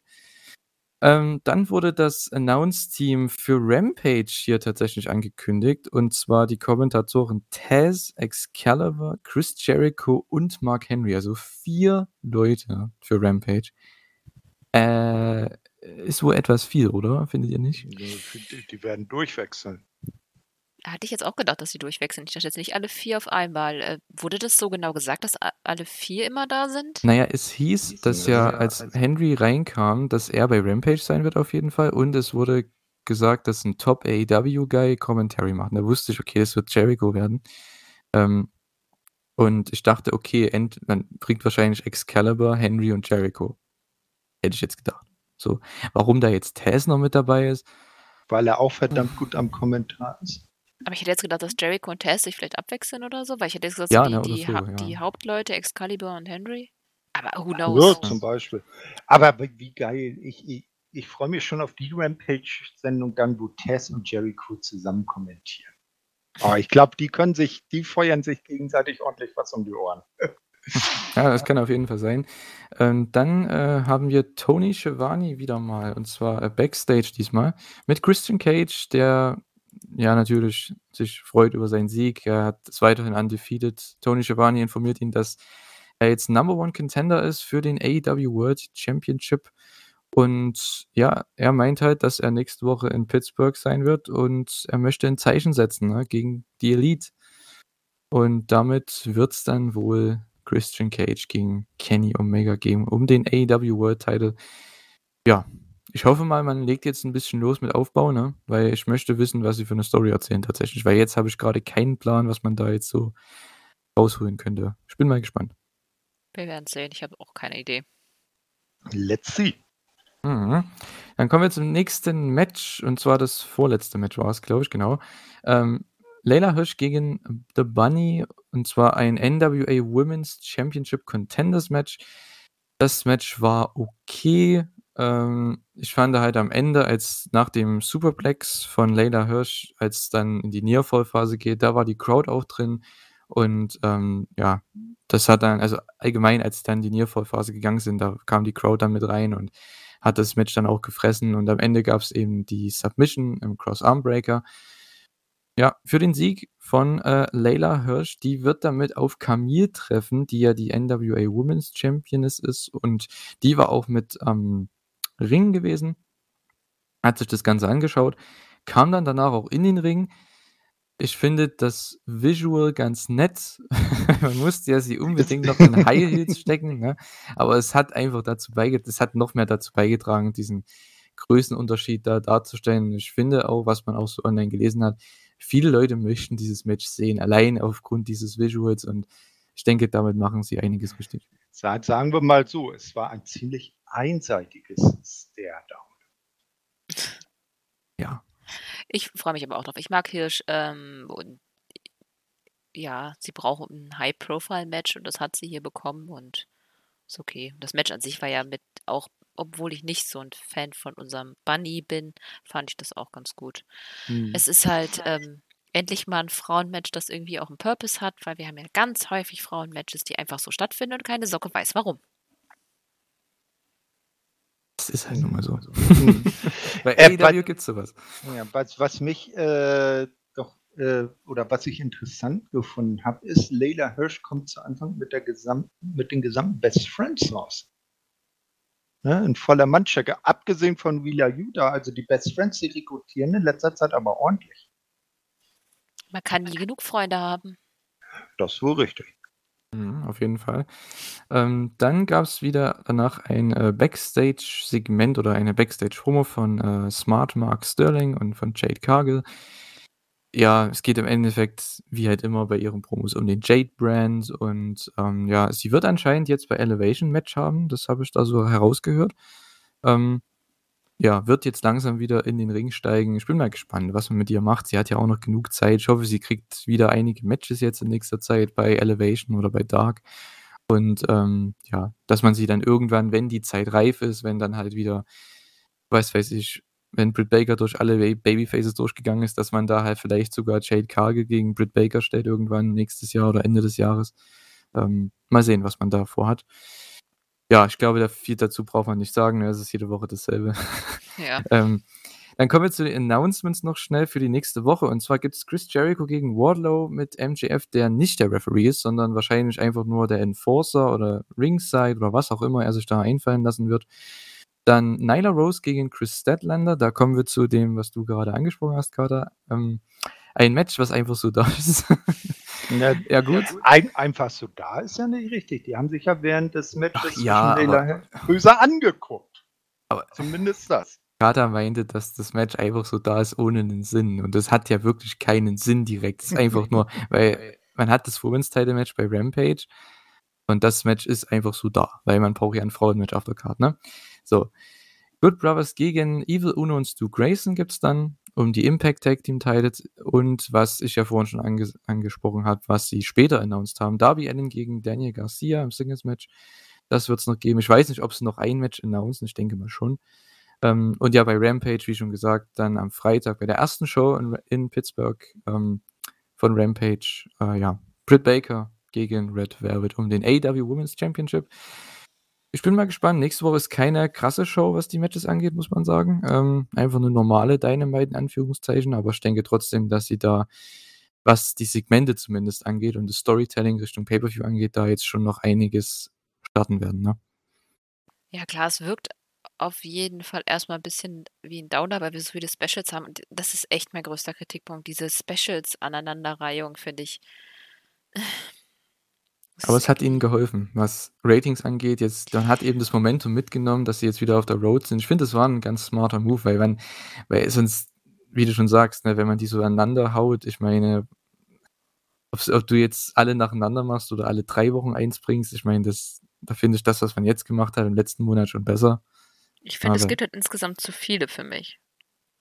Ja, ich meine, ja, wenn es den Ratings schon. geholfen hat, ja, von mir aus, aber für, für mich persönlich ist es so, dass die Specials einfach nicht mehr Special sind. Für mich ist es einfach eine Dynamite-Folge, die lustig anders heißt. Obwohl, Kater, Mensch, wir, wir haben doch bei äh, Fight for the Fallen unser Zweijähriges gehabt. Ihr seid schon zwei Jahre zusammen. Ja, mhm. zwei, Fight for the Fallen 2019 war der erste AEW-Event, den wir zusammen gepodcastet haben. Mhm, da habt ihr euch also kennengelernt. Ja, na, direkt kennengelernt. Wir, wir, haben vorher schon mal miteinander gesprochen gehabt, aber das war so der erste Podcast, wo wir zusammen zu hören waren. Ewig hergefühlt. Ja. wir werden ja, alt.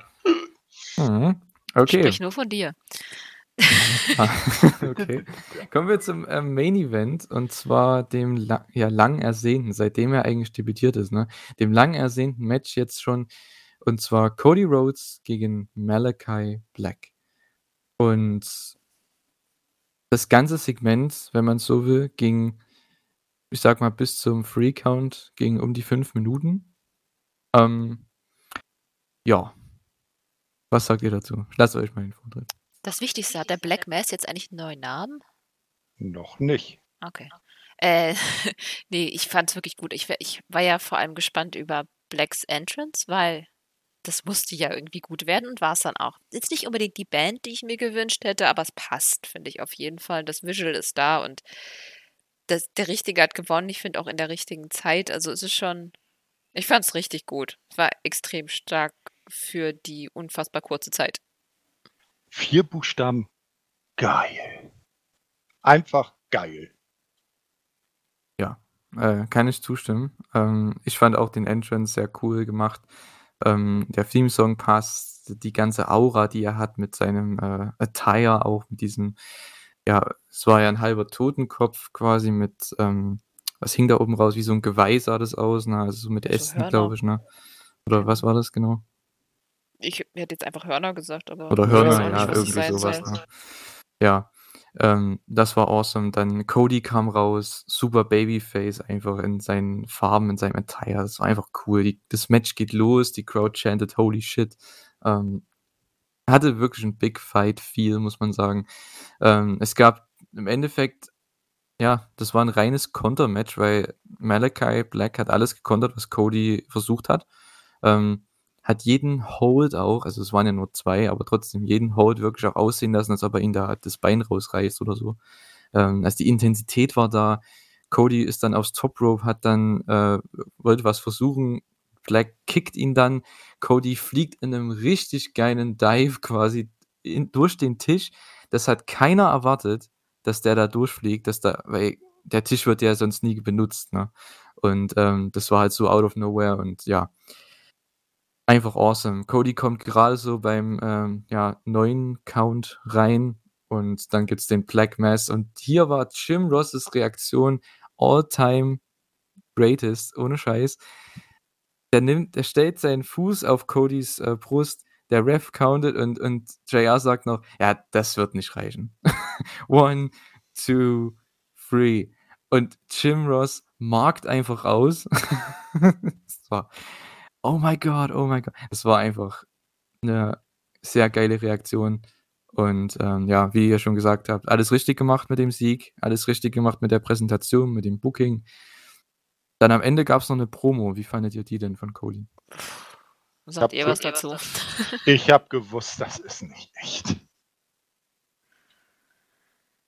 Naja, also der, er, er, er hat ja dann quasi schon den einen Stiefel ausgezogen gehabt, hat seinen Retirement sozusagen bekannt gegeben und bevor er einen zweiten Stiefel ausziehen konnte, kam dann äh, nochmal Malachi Black, hat ihm mit der Krücke, die Tony Schiavone mit in den Ring gebracht hatte, nochmal umgenatzt und dann weiß man ja, dass das auch weitergeht. Also ich glaube auch nicht, dass Cody jetzt in nächster Zeit dann wirklich seine Stiefel an den Nagel hängt. Äh, das war äh, einfach nur Mittel zum Zweck. Aber vielleicht ist er mal eine Weile off-TV, weil ich meine, so mit, Das durchaus. Ich meine, er ist ja auch jetzt junger Vater. Ne? Äh, da kann, das kann ich mir schon gut vorstellen. Aber dann wird irgendwann irgendwas passieren, was ihn dann doch wieder das Feuer in ihm wachruft. Und dann wird er wieder angreifen und sein, seine Rache fordern. Ja, aber ich fand es halt over the top. Das war really? für mich too much. Okay. Ähm, okay. Für das, was es war, war es eigentlich eine absolut großartige Babyface-Promo. Ähm, hat es natürlich angeteased, das ist klar. Keiner glaubt es wirklich, aber die Crowd hat es gefressen. Dann, als er dann angefangen hat, seine äh, Boots da ja, auszuziehen, das, da, da ging es dann schon, wow, wow, wow, was machst denn du jetzt? Und dann kam Black und haut ihn nochmal eine drüber. Erstens, er geht jetzt seine Show filmen hier, Go Big Show. Das, da ist er erstmal weg jetzt. Und man hat damit einen Angle gebracht, er kann zurückkommen und es gibt ein Rematch gegen Malachi Black. So. Ja, aber es Ganz ist einfach, ne? die Story, die beim Wrestling schon ungefähr drei Milliarden Mal erzählt wurde. Oh, ich gehe in äh, Rente. Ah nein, doch nicht. Warum erzählen sie es dann? Dann hätte auch Naja, er hat jetzt ja. aber einen Grund. Er könnte ja das so verkaufen. Er wollte unbedingt jetzt, oder was ist, er wollte, aber ähm, er hat damit jetzt, ähm, nachdem er ausgenockt worden war, hat er halt den Gedanken gehabt. Und dann kommt Malachi von, von hinten und haut ihn nochmal um. Und das bringt ihn halt wieder zurück. Na, ich denke, irgendwann wird man diese Promo beenden. Ich denke, das wird immer wieder kommen jetzt. Oder ich denke mindestens noch einmal. Und ähm, irgendwann wird es dann zu Ende sein. Ich glaube nicht, dass Cody das so lange mehr machen wird. Das glaube ich nicht. Und kommt er mit der anderen Haarfarbe wieder? ja, ne, für ein, für ein Match. Oh, oh, was, was, sah, was sah das damals? Äh, ich weiß gar nicht mehr, gegen, war das gegen Jericho oder gegen MJF oder wo das war? Wo er auf einmal komplett schwarz war, mit, also seine Haare wieder schwarz gefärbt und komplett im schwarzen Anzug. Da, wo alle schon gedacht haben, oh, Cody, jetzt Heel Turn. Nee, und dann das, nächste Mal, ah, zwölf. Ja, und dann ist er doch wieder der alte, weiße, blondierte American Nightmare. Hm. Ja, äh, also ich könnte mir zum Beispiel gut vorstellen, dass dann irgendwann vielleicht mal Backstage dann äh, Brandy mit dem, äh, ich glaube eine Tochter ist das, ne? Oder ist das auch ein Sohn von den beiden? Ja, mit dem Baby jedenfalls dann irgendwie Backstage ist, da das mal rumzeigen. Kater kennt das ja, war ja jetzt mhm. auf äh, Familienurlaub, so mit äh, der Family zeigen und dass dann plötzlich Malachi Black die beiden irgendwie bedroht oder in eine unangenehme Situation bringt und dass das dann Cody dazu animiert, ey, jetzt geht er mich angreifen ist eine Sache, aber jetzt greifst du mein Kind und meine Frau an, jetzt reicht das, jetzt will ich dich wieder im Ring haben reicht mir, wenn er, wenn er sie verbal angreift. Ich ja, ja, ja, ja, also nicht körperlich, auf keinen Fall. Ich brauche die jetzt nicht Backstage. Babys haben für mich im TV nichts verloren. Hm. Okay. okay. Ne? Ähm, ähm, ja, ja, das war dann das Ende von der äh, Dynamite-Ausgabe hier. Äh, wie fandet ihr denn die Show? Also ich muss sagen, ganz gelungene Show, ne? Also sehr unterhaltsam wie eigentlich immer, aber vor allem der Main Event, das ganze Segment, ähm, die ganze ja, Atmosphäre. Das Jericho-Match fand ich okay. Das TNT-Title-Match war überraschend gut. Ähm, das Six-Man-Tag war absolut spaßig. Sehr, sehr Story-driven, kann man sagen, die Show. Hat mir auch gut gefallen und ich freue mich auf die nächsten Wochen. Dann, gerade jetzt mit Rampage, hat man auch ein bisschen mehr TV-Zeit, um irgendwie die Stories zu erzählen. Ähm, ja, und es gibt mehr AEW-Wrestling. Ich glaube, da freuen wir uns auf, auf drauf. Ne? Yay! Ja, der, der, der Main Event hat alles überstrahlt. Ansonsten war es aber auch eine sehr ordentliche Show und wie immer, man hat nichts falsch gemacht, wenn man sie sich angeschaut hat. Ja, mir die Klammer halt nicht gefallen, weder Codys Promo noch der Opener, aber jetzt nicht dramatisch von wegen, fand ich total scheiße.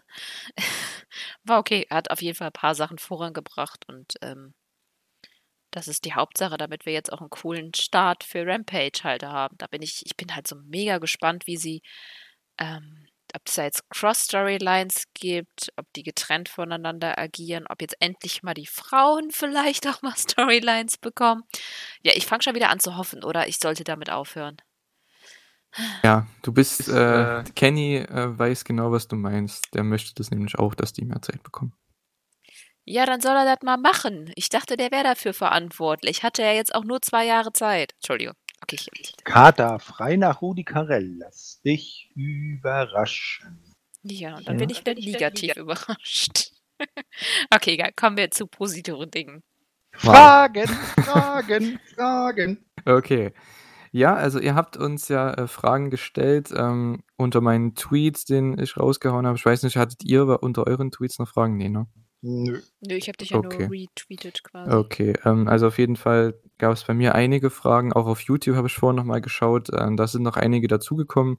Und ich würde einfach mal anfangen. Und zwar der gute Jokey. Ähm, liebe Grüße auf jeden Fall. Sollte er das hören. Ich bin mal gespannt. Ähm, was das ist wollen eure... wir doch schwer hoffen. Er will doch wissen, was wir antworten. Ja, ne? Ich denke schon. Was ist eure Meinung zu Negative One? Findet ihr es gut, was man mit ihm macht oder gemacht hat? Und glaubt ihr, dass er, sobald er erwachsen ist, auch weiterhin im Wrestling geschehen sein wird? Ja, ich finde es cute. Also ich finde, es ist echt so, das hat AEW nochmal sympathischer gemacht, weil oft wird ja gesagt, ach, das ist so eine große Familie. Und da hat sich das dann auch wirklich so angefühlt, als die wurden halt nicht in der Luft hängen gelassen. Für den Jungen war das natürlich extrem krass und ähm, wer weiß, vielleicht, ähm, ja, vielleicht endet er wirklich auch im Wrestling. Okay, endet, das klingt so negativ.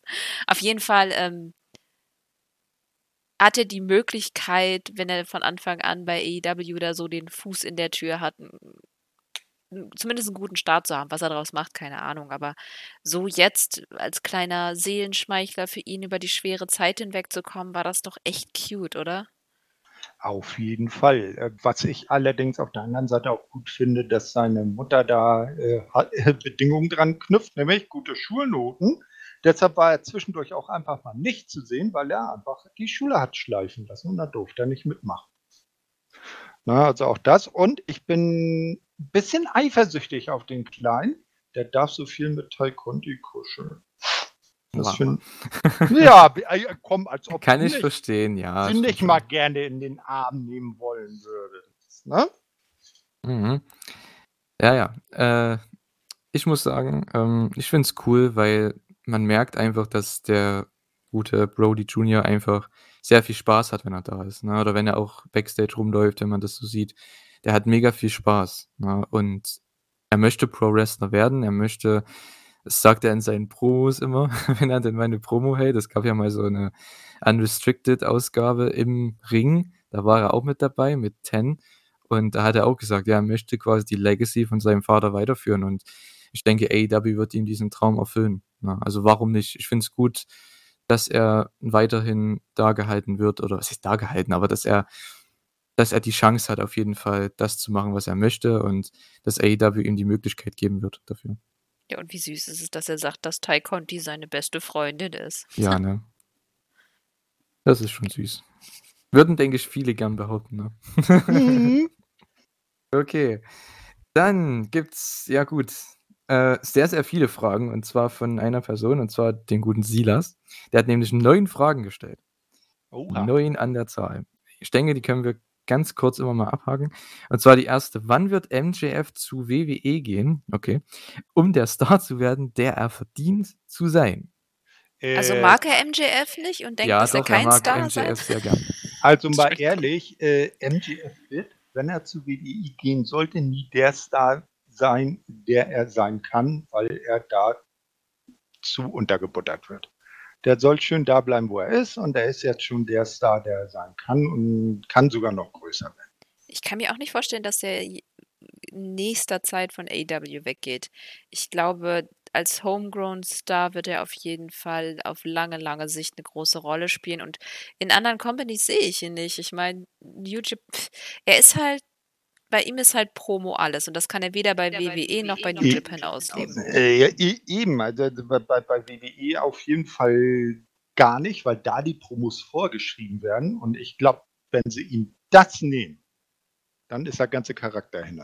Ja, und das möchte er auch nicht. Das hat er ja auch schon, ich weiß nicht, ich habe das mal gelesen, da hat er mit verschiedenen Journalisten darüber geredet, er möchte das halt einfach nicht, dass Leute ihm das vorschreiben. Das könnte der nie machen. Ne? Weil da könnte der nie sich hineinversetzen in das Geschriebene. Es geht nicht. Ich denke auch in naher Zukunft wird der nicht bei WWE sein. Vielleicht in zehn Jahren oder so. Da kann ja sein. Ne? Ähm, aber ich denke nicht. Ich denke, durch das alleine das Scripting von den Promos, das wird nicht passieren. Ne? Er kann bei AEW viel freier sein und er ist dort viel besser aufgehoben, finde ich. Ne?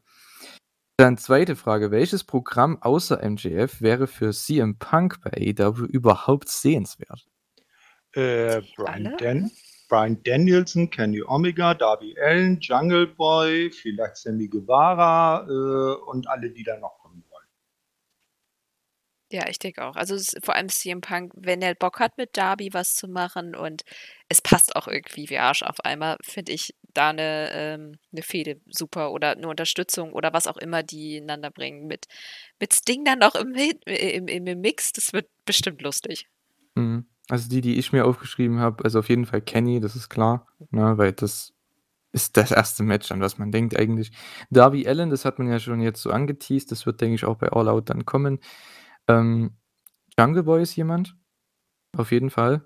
Den kann man auch immer nennen. Hangman Page. Und jetzt, der halt eben gerade erst dazugekommen ist, Malachi Black, wäre auch interessant. Mm, ja, klar. Ja. Ach, stimmt, daran habe ich ähm, gar nicht ähm, gedacht. Ne? Tommy und CM Punk. Boah, weil Moxley und Danielson, gegen die hat er schon geworkt. Das muss ich jetzt nicht unbedingt sehen. Das ist jetzt nicht was, ne, was mich interessiert direkt. Ne? Ja, aber äh, das ist jetzt ja. auch schon wieder so lange her, dass man da vielleicht dann auch mal. Ja, aber Treffen von ja. Mox gegen CM Punk, so einfach so nach dieser langen Zeit, wäre auf jeden Fall von der Story-Perspektive auch interessant. Ja, ja auf jeden Fall. Definitiv. Ja. Also mit Danielson könnte ich mir vorstellen, dass die eher ein Tag-Team bilden oder so. Ja. Ähm, ja. Apropos Danielson, äh, er schreibt hier Daniel Bryan, Bryan Danielson, je nachdem, wäre der Superstar, den AEW braucht und würde perfekt in die Gruppe als Spitzenreiter passen. Was sagt ihr dazu? Äh, welche Gruppe meint er? Als Spitzenreiter, also als Top Guy. Nö. Finde ich auch nicht. Ähm, äh, also klar, Stars braucht AEW immer, aber ähm, ich weiß nicht, Nee, sie haben ja auch schon Stars. Also, äh, sie brauchen gerade niemanden mehr. Wenn jetzt niemand dazukommen würde, würde das dem Produkt jetzt auch nicht großartig schaden.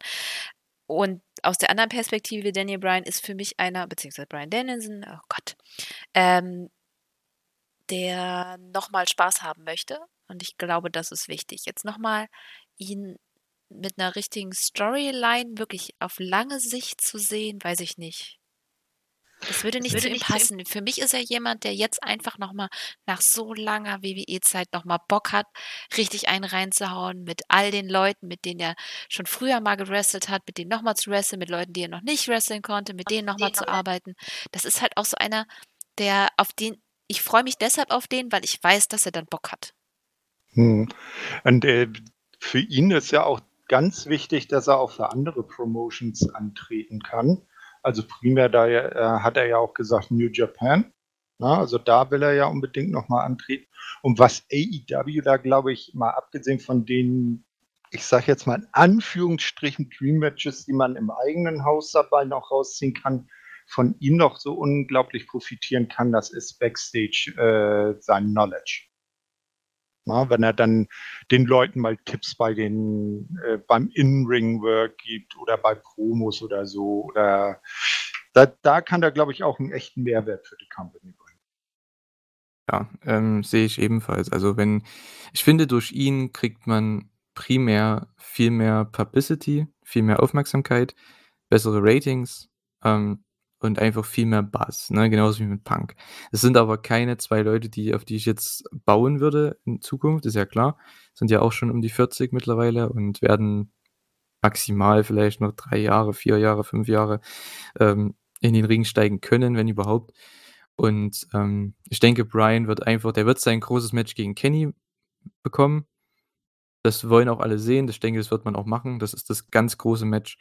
Und ähm, dann wird er, denke ich, Leute overbringen wollen. Und einfach mit denen, wie Kata schon sagt, mit den Leuten wresteln, die er wresteln möchte. Das sind meistens die, die er noch nicht gewrestelt hat. Ne? Auch aus anderen Promotions. Sei es ein Jonathan Gresham, sei es bei New Japan, die ganzen Leute, Okada, ähm, na, wie sie alle heißen. Ne? Man kann jetzt alle aufzählen. Oh Gott. ja. Zack Saber Jr. Ja. gegen Daniel Zack Saber, genau. genau. Ne? Okay. Ähm, nächste Frage, Frage Nummer vier. Ähm, Alex Abrahantes wäre meiner Meinung nach, also seiner Meinung nach, der perfekte Manager für Andrade. Was denkt ihr über sein Potenzial als Heel-Manager? Äh, Andrade hat doch jetzt Chavo. Also ich weiß nicht, ob Abrahantes so, äh, als Manager, er ist ja eher im Moment für, für Penta der, der, der äh, ähm, Dolmetscher. Ne? Aber vielleicht, wenn man äh, wie hieß er noch? Beni, äh, Benigo, Bendingo, äh, Carter, wie hieß er bei? Be Benito Beningo oder irgendwie oh so ähnlich. Ja. Nein. Nein. Also ich, ich sehe ihn jetzt nicht wirklich als äh, Manager. Der ist in der Rolle, so wie er jetzt dabei ist als, als äh, Übersetzer für Penta, ist er schon gut aufgehoben. Und Andrade hat Chavo. Und ich glaube, Chavo hat da auch ein bisschen mehr Prä äh, Kamerapräsenz. Ich glaube, der, der, der könnte eher so als Manager besser rüberkommen. Auf jeden Fall besser als seine Tante. Ja, das auf jeden Fall. Nee, mal gucken, wie das mit den beiden äh, läuft. Ich, ich mag Alex Abrahantes. Ich allein bei BTI, der Mensch, der Mann hat einfach Humor und ich finde ihn als Interviewer bzw. Mousepiece, finde ich den super. Als Manager hat er noch zu wenig Profil vielleicht, zumindest für die Leute, die nicht BTE sehen und das sind wahrscheinlich eine Menge, die Dynamite im TV sehen. Für die ist es halt niemand und ein Manager muss guck dir guck dir die ganzen Manager bei AEW an, das sind alles große Namen. Und dann hast du da unseren kleinen Wahrsager. Ja. Ja, man hat allgemein viel zu viele Manager, meiner Meinung nach. Aber dazu kommen wir noch. Das sind so da kommt noch eine Frage, was Negativpunkte sind oder was gut an AEW ist, was nicht. Ähm, kommen wir dann noch zu. Aber ja, ich finde, er ist jetzt überflüssig für Andrade, weil Chavo ist jetzt da, wie Thorsten schon gesagt hat. Und ähm, der Spot ist jetzt vergeben. Also, ne, ich meine, ob jetzt da Chavo steht oder Conan oder ähm, Alex Abrahantes, mir ist es im Endeffekt egal. Hauptsache Andrade hat ein ernstzunehmendes Sprachrohr, was für ihn reden kann, was dem Zuschauer, der vielleicht nicht viel Spanisch versteht oder gar kein Spanisch versteht, das rüberbringen kann, was der erzählt. Von daher ist es ja egal, wer das dann ist. Ähm, ja, was sind eurer Meinung nach die Karrierepotenziale von Mark Quinn, Jungle Boy und Powerhouse Hobbs? Äh, Mark Quinn bleibt im Tag Team, Jungle Boy wird irgendwann World Champion und Powerhouse Hobbs wird ein solider Mitkader. Puh. ja. Hm. Private Party ist ja ein bisschen runtergewirtschaftet irgendwie. Ich dachte, die kommen total groß raus und irgendwie sind sie es jetzt wieder nicht. Aber das ist auch das Problem der Tech Division, die ist einfach zu voll. Mal gucken, was es bei Rampage gibt. Also erstmal würde ich sagen, werden auf jeden Fall Mark Wenn und also wird der Private Party natürlich bleiben. Und die werden wahrscheinlich dann auch eher bei Rampage sein und nicht so sehr bei Dynamite. Wäre jetzt meine Vermutung. Und die haben ja auch noch Zeit. Die sind ja verdammt jung. Jungle Boy wird auch noch ein bisschen auf sich warten lassen, befürchte ich fast. Ich meine, ich finde ihn wahnsinnig gut, aber es sind einfach gerade zu viele große Namen da und der braucht ein bisschen Platz, um auch scheinen zu können. Und das wird früher oder später der Fall sein. Den, äh, bei dem vertut man keine Zeit. Und Powerhouse Hobbs ich finde schon, dass er extreme Ausstrahlung hat, wenn er rauskommt, aber ich habe irgendwie, ich müsste den mal in der richtigen Fehde, glaube ich, sehen, um das beurteilen zu können. Ich finde, ein bisschen was fehlt noch, oder? Ja, es ist halt so, er ist auch noch ziemlich am Anfang seiner Karriere.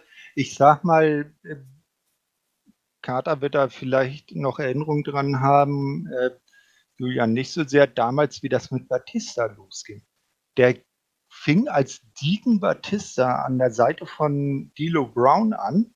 Äh, und da hat man auch noch nicht ansatzweise gemerkt, dass er vielleicht später mal so eine Karriere nimmt. Vielleicht wird das für Powerhouse Hobbs auch mal so gehen, aber ich sehe ihn eher als so, so auf dem Level von so einem Miro vielleicht. Ne, ein guter, solider Upper Midkader, der dann auch öfters mal den, den, den Midcard-Titel halten kann. Äh, aber so als großen Breakout-Star der Company sehe ich ihn jetzt nicht. Mhm.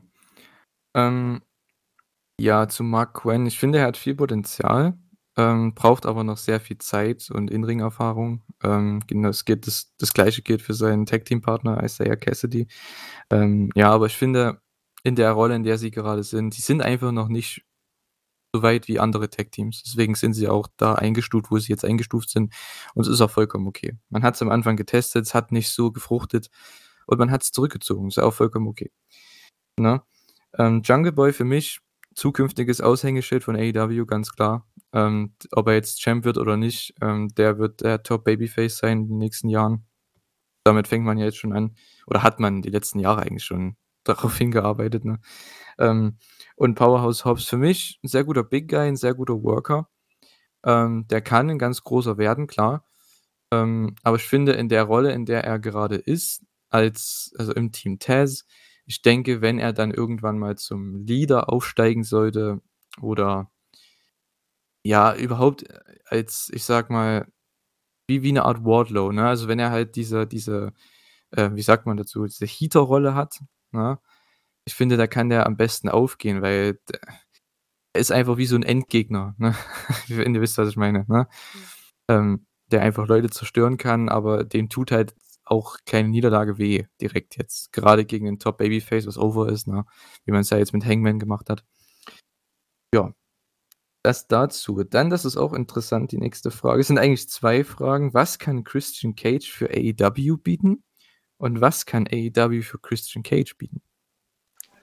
Ähm, also Cage für AEW, Jahrzehnte an Erfahrung, die er den noch jungen Kollegen im Lockerroom geben kann. Und AEW, äh, was kann AEW Christian Cage bieten? Äh, einen schönen letzten Run.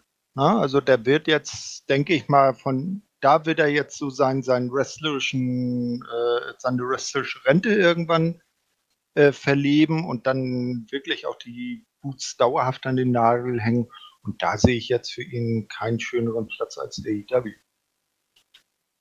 Ja, ich denke auch, dass dass Cage einfach auch hier, wie ich gesagt habe, wie auch bei bei Bryan Danielson, einfach noch Spaß haben will. Vielleicht auch noch mal ein bisschen an, so wie wir es immer sehen, an Edge vorbeiziehen, sodass er quasi also nicht, dass er größer wird als Edge, sondern einfach, dass er noch mal 'n Namen abseits von ihm noch mal zementiert, damit er nicht immer der na komm, die letzten Jahre, wenn man über Christian Cage geredet hat, dann hat er immer gesagt, dass es ein totaler Underdog ist und man hofft, dass er in die Hall of Fame kommt. Und das ist echt ein trauriges Karriereende. Dementsprechend finde ich das jetzt cool und man merkt, dass er Spaß hat. Der geht ja richtig auf, der blüht richtig auf und hat Spaß an der Sache, genauso wie Hardy. Das ist halt schön zu sehen und ähm, er bringt ja natürlich einen großen Namen mit. Ja, wie Thorsten schon gesagt hat, auf jeden Fall die Erfahrung. Lange wird er nicht dabei sein, aber also Inring, ähm, später wird er vielleicht äh, auch als Berater da sein? Ich, ich weiß ja, nicht. Eben, genau. Ne? Also das, mhm. das, das wäre doch dann hinterher genau das Richtige für einen Brian Danielson, für einen Christian Cage, dass sie dann im Hintergrund äh, arbeiten als Trainer, äh, vielleicht dann auch Cody und Cutie in der Nightmare School da ähm, unterstützen und einfach Backstage äh, als Ansprechpartner für die Leute da sind, wenn die mal Fragen haben, wo sie noch was verbessern definitiv. Ähm, also, was ihr jetzt alles schon gesagt habt, genau das denke ich mir auch dabei. Ähm, er bringt jahrelange Erfahrung mit, ne, Routine, ähm, auch für die neuen, ähm ja, neuen Stars, ne? Ganz klar, wenn die mit ihm worken, die werden dadurch natürlich auch besser, ist ja klar. Er bringt auch neue alte Fans, sage ich mal, ne, die, ähm, vielleicht wieder zurückkommen, die ihn damals schon gesehen haben, vor 20, 15, 20 Jahren, je nachdem, die aber aufgehört haben. Das ist eine Sache. Ähm, ja, AEW kann ihm, finde ich, einfach eine Plattform geben, ne, wie Carter schon gesagt hat, ne, um sich halt nochmal zum Ende seiner Karriere neu zu entfalten oder halt einfach neue Leute zu worken, ne, mit denen er noch nie geworkt hat. Ähm, wie eben jetzt auch mit Kenny. Ich denke, das ist auch ein Match, was ihn nochmal. Es wird nochmal, ich denke, es wird nochmal sein bestes Match werden, ne, äh, zum Ende. Und ich denke, da können wir uns trotzdem drauf freuen. Das wird ein sehr cooler Abschluss werden irgendwie. Darauf kann man, denke ich, ja, positiv zurückblicken als letztes Match, oder? Denke ich doch. Ja. So. Ja. Genau, dann Frage Nummer 7. Wir sind fast durch mit Silas. Bald haben wir es, yay! Mhm. äh, Adam Page ist aktuell in einem Programm mit äh, Kenny Omega. Bald kommen Punk und äh, Brian dazu. Ist er trotzdem der Richtige für den Titelwechsel aufgrund der Historie oder ändern die Neuzugänge das? Haben wir doch schon gesagt eigentlich, das haben wir doch beantwortet, dass wir finden, dass es auf Jahre wahrscheinlich eine Storyline sein wird und ja, ich denke nicht, dass er an Punk und Brian vorbeischeinen kann. Das ist im Prinzip dasselbe wie mit Jungle Boy, die gleiche Argumentation. Der braucht ein bisschen Raum und ähm, den wird er auch bekommen. Das wird, denke ich, auch wirklich eine, eine Storyline. Vielleicht tritt er nochmal gegen Omega an und verliert und dann. Wir brauchen einfach Platz, um diese Genugtuung zu haben, wenn er denn endlich gewinnt. Ja, und Punk und Brian werden ja, wie wir es auch schon gesagt haben, nicht äh, Fulltime in jeder Show da sein. Ich denke mal eher, das wird für die beiden eher so ein Engagement. Äh, ist jetzt nicht vielleicht nicht gerade wie ein Brock Lesnar, der nur alle paar Wochen da ist, aber jetzt so ein Part-Timer-Geschichte sein. Äh, und dass wenn die beiden dann irgendwann wieder weg sind, dann ist er vielleicht dann endlich ready for Champion. Ja, ähm, ich muss dazu sagen, die Frage, die er stellt, also ich muss sagen, die, Änder die Neuzugänge ändern das nicht direkt, dass er den Titel gewinnt, aber ich denke, sie verzögern das. Ne? Das hat man jetzt gesehen. Ähm, ich denke, es war schon in, in, Planung, dass er dieses Jahr den Titel gewinnt von Kenny, denke ich mal. Ähm, aber das hat man jetzt eben hinausgezögert. Und das hat auch was damit zu tun, dass eben jetzt Punk und Brian dazukommen, dass man da noch Matches hat mit Kenny um den Titel, mit denen man sehr viel Geld machen kann. Und die sind gerade ein sehr hottes Produkt, also warum denn nicht davon Profit schlagen, ne? Daraus Profit schlagen. Ähm, ja, ich denke trotzdem, dass Hangman, wie wir schon gesagt haben, nächstes Jahr wahrscheinlich den Titel holen wird von Kenny. Kenny hat noch einige Matches offen mit so vielen Leuten. Ne? Christian Cage, Punk, Danielson, man hat eventuell noch ein Pack, Andrade, man hat noch Jericho, man hat noch Eddie Kings, man hat eigentlich noch alles gefühlt. Ähm, ja. Dann Frage 8. Was könnte das nächste große gewinnbringende Programm für Cody Rhodes sein? Ich glaube, das hat sich durch den Main Event der äh, zurückliegenden Dynamite-Ausgabe selbst beantwortet. Ne? Ja. Ja, würde ich auch sagen. Malachi Black auf jeden Fall. Ähm, was ich mir noch gedacht habe, man könnte immer wieder zu MJF noch zurückgehen. Das ist immer eine Möglichkeit. Ja, aber das ich darf denke, gerne das, noch warten. Ja, eben. Das, aber es geht ja, sage ich mal, um ähm, gewinnbringende Programme. Also ich denke, das ist noch was, auf was man ja, zurückkommen kann. Ne? Irgendwann. Herr Malachi, ihr habt es schon gesagt, ne? Jungle Boy wäre auch noch jemand, den kann man immer nennen. Weil ihm würde es halt sehr viel bringen. Ne? Ob es jetzt für Cody was bringt, weiß ich jetzt nicht, aber gut. Ne? Ja, und Frage Nummer 9, die letzte von dem äh, guten Silas. Hat AEW zu viele schmal gebaute akrobatische Babyfaces und nehmen sie sich dadurch gegenseitig potenzielles Spotlight weg. Also er bezieht sich damit eben auf Sammy Guevara, Jungle Boy, Pillman, Allen und so weiter. Also die Liste doch überhaupt mal an. Alleine wenn du Jungle Boy, sorry, wolltest du zuerst? Nee, nee, ich wollte eigentlich nur dich fragen, Kater, ob Jungle Boy wirklich so ein äh, Strich in der, äh, so ein schmal gebautes Talent ist. Also für mich kommt er ordentlich durchtrainiert rüber. Ja, aber er ist ja trotzdem jetzt nicht unbedingt ein Powerhouse ja, Hops. Ja, das ist klar. Nein, aber im Gegensatz zum Darby zum Beispiel ist er ja auch schon äh, äh, gut trainiert, sagen wir es jetzt mal so. Ja, aber abgesehen ja, davon ist der Unterschied zwischen Jungle Boy und Ellen einfach mal, äh, dass sie ein völlig anderes Auftreten haben. Das sind ja völlig mhm. andere Charaktere, genauso wie Guevara, Pillman Jr., das sind sehr eigenständige Charaktere, die halt jetzt nicht unbedingt durch ihren Wrestling-Style oder ihr Aussehen, also im Sinne von körperlichem Aussehen, der Look schon, aber jetzt halt nicht, äh, wie sind sie gebaut, äh, bestechen, sondern eben halt eben, ja, durch ihre Charaktere. Und da sind die schon zum, auf jeden Fall jetzt äh, Guevara, Jungle Boy und Alan sehr unterschiedlich. Pillman Jr. ist ja noch nicht ganz angekommen. Der ist ja noch so im Ankommen. Äh, kurze Frage, sind die Varsity Blondes eigentlich schon fest unter Vertrag? Ja. Ja, ja. Ah, okay.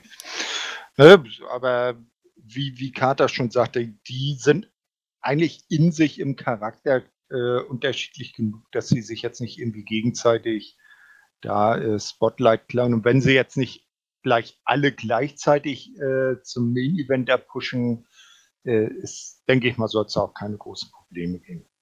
Genau, es sollte auch nicht sich immer nur auf einen fokussiert, wer fokussiert werden. Ja, ja doch. Eben, so sonst ist er ja. irgendwann verletzt und dann machst du dicke Backen. Nicht? Genau. WWE Genau, genau, aber mir geht's halt also wie ihr schon gesagt habt, ich stimme euch dazu, die haben alle unterschiedliche Charaktere und dementsprechend auch unterschiedliche Stärken, mit denen sie einfach für das Produkt gewinnbringend sind, ne? Ähm, also, die haben die sind ganz unterschiedlich, die Leute. Und ich finde das sehr oberflächlich zu sagen, dass sie halt einfach nur vier oder je nachdem, wie viele man jetzt aufzählen will, schmale gebaute Babyfaces sind. Ich meine ja gut, wenn du danach gehst, ne, dürfst du auch Brian Cage, Will Hobbs, äh, Wardlow nicht in einer Company haben, ne, so ungefähr. Äh, es geht um den Charakter und was sie AEW bringen, ne? Und die sind ja doch alle unterschiedlich, von daher haben sie alle ihren Platz verdient. Und ich finde gut, dass gerade mit Babyfaces, die braucht man einfach. Man hat heutzutage im Wrestling so wenige Babyfaces, die over sind, weil die jetzt jahrzehntelang gekillt wurden. Immer wieder von ähm, ja, der anderen Company, ne? Und man braucht wieder jetzt Babyfaces, mehrere vor allem, die Leute mögen und die Leute, hinter denen Leute stehen. Und das hat man eben mit gerade jungen Leuten, mit Jungle Boy, mit Guevara, mit Darby Allen, hat man echt viele Möglichkeiten. Auch ein Hangman Page, ne?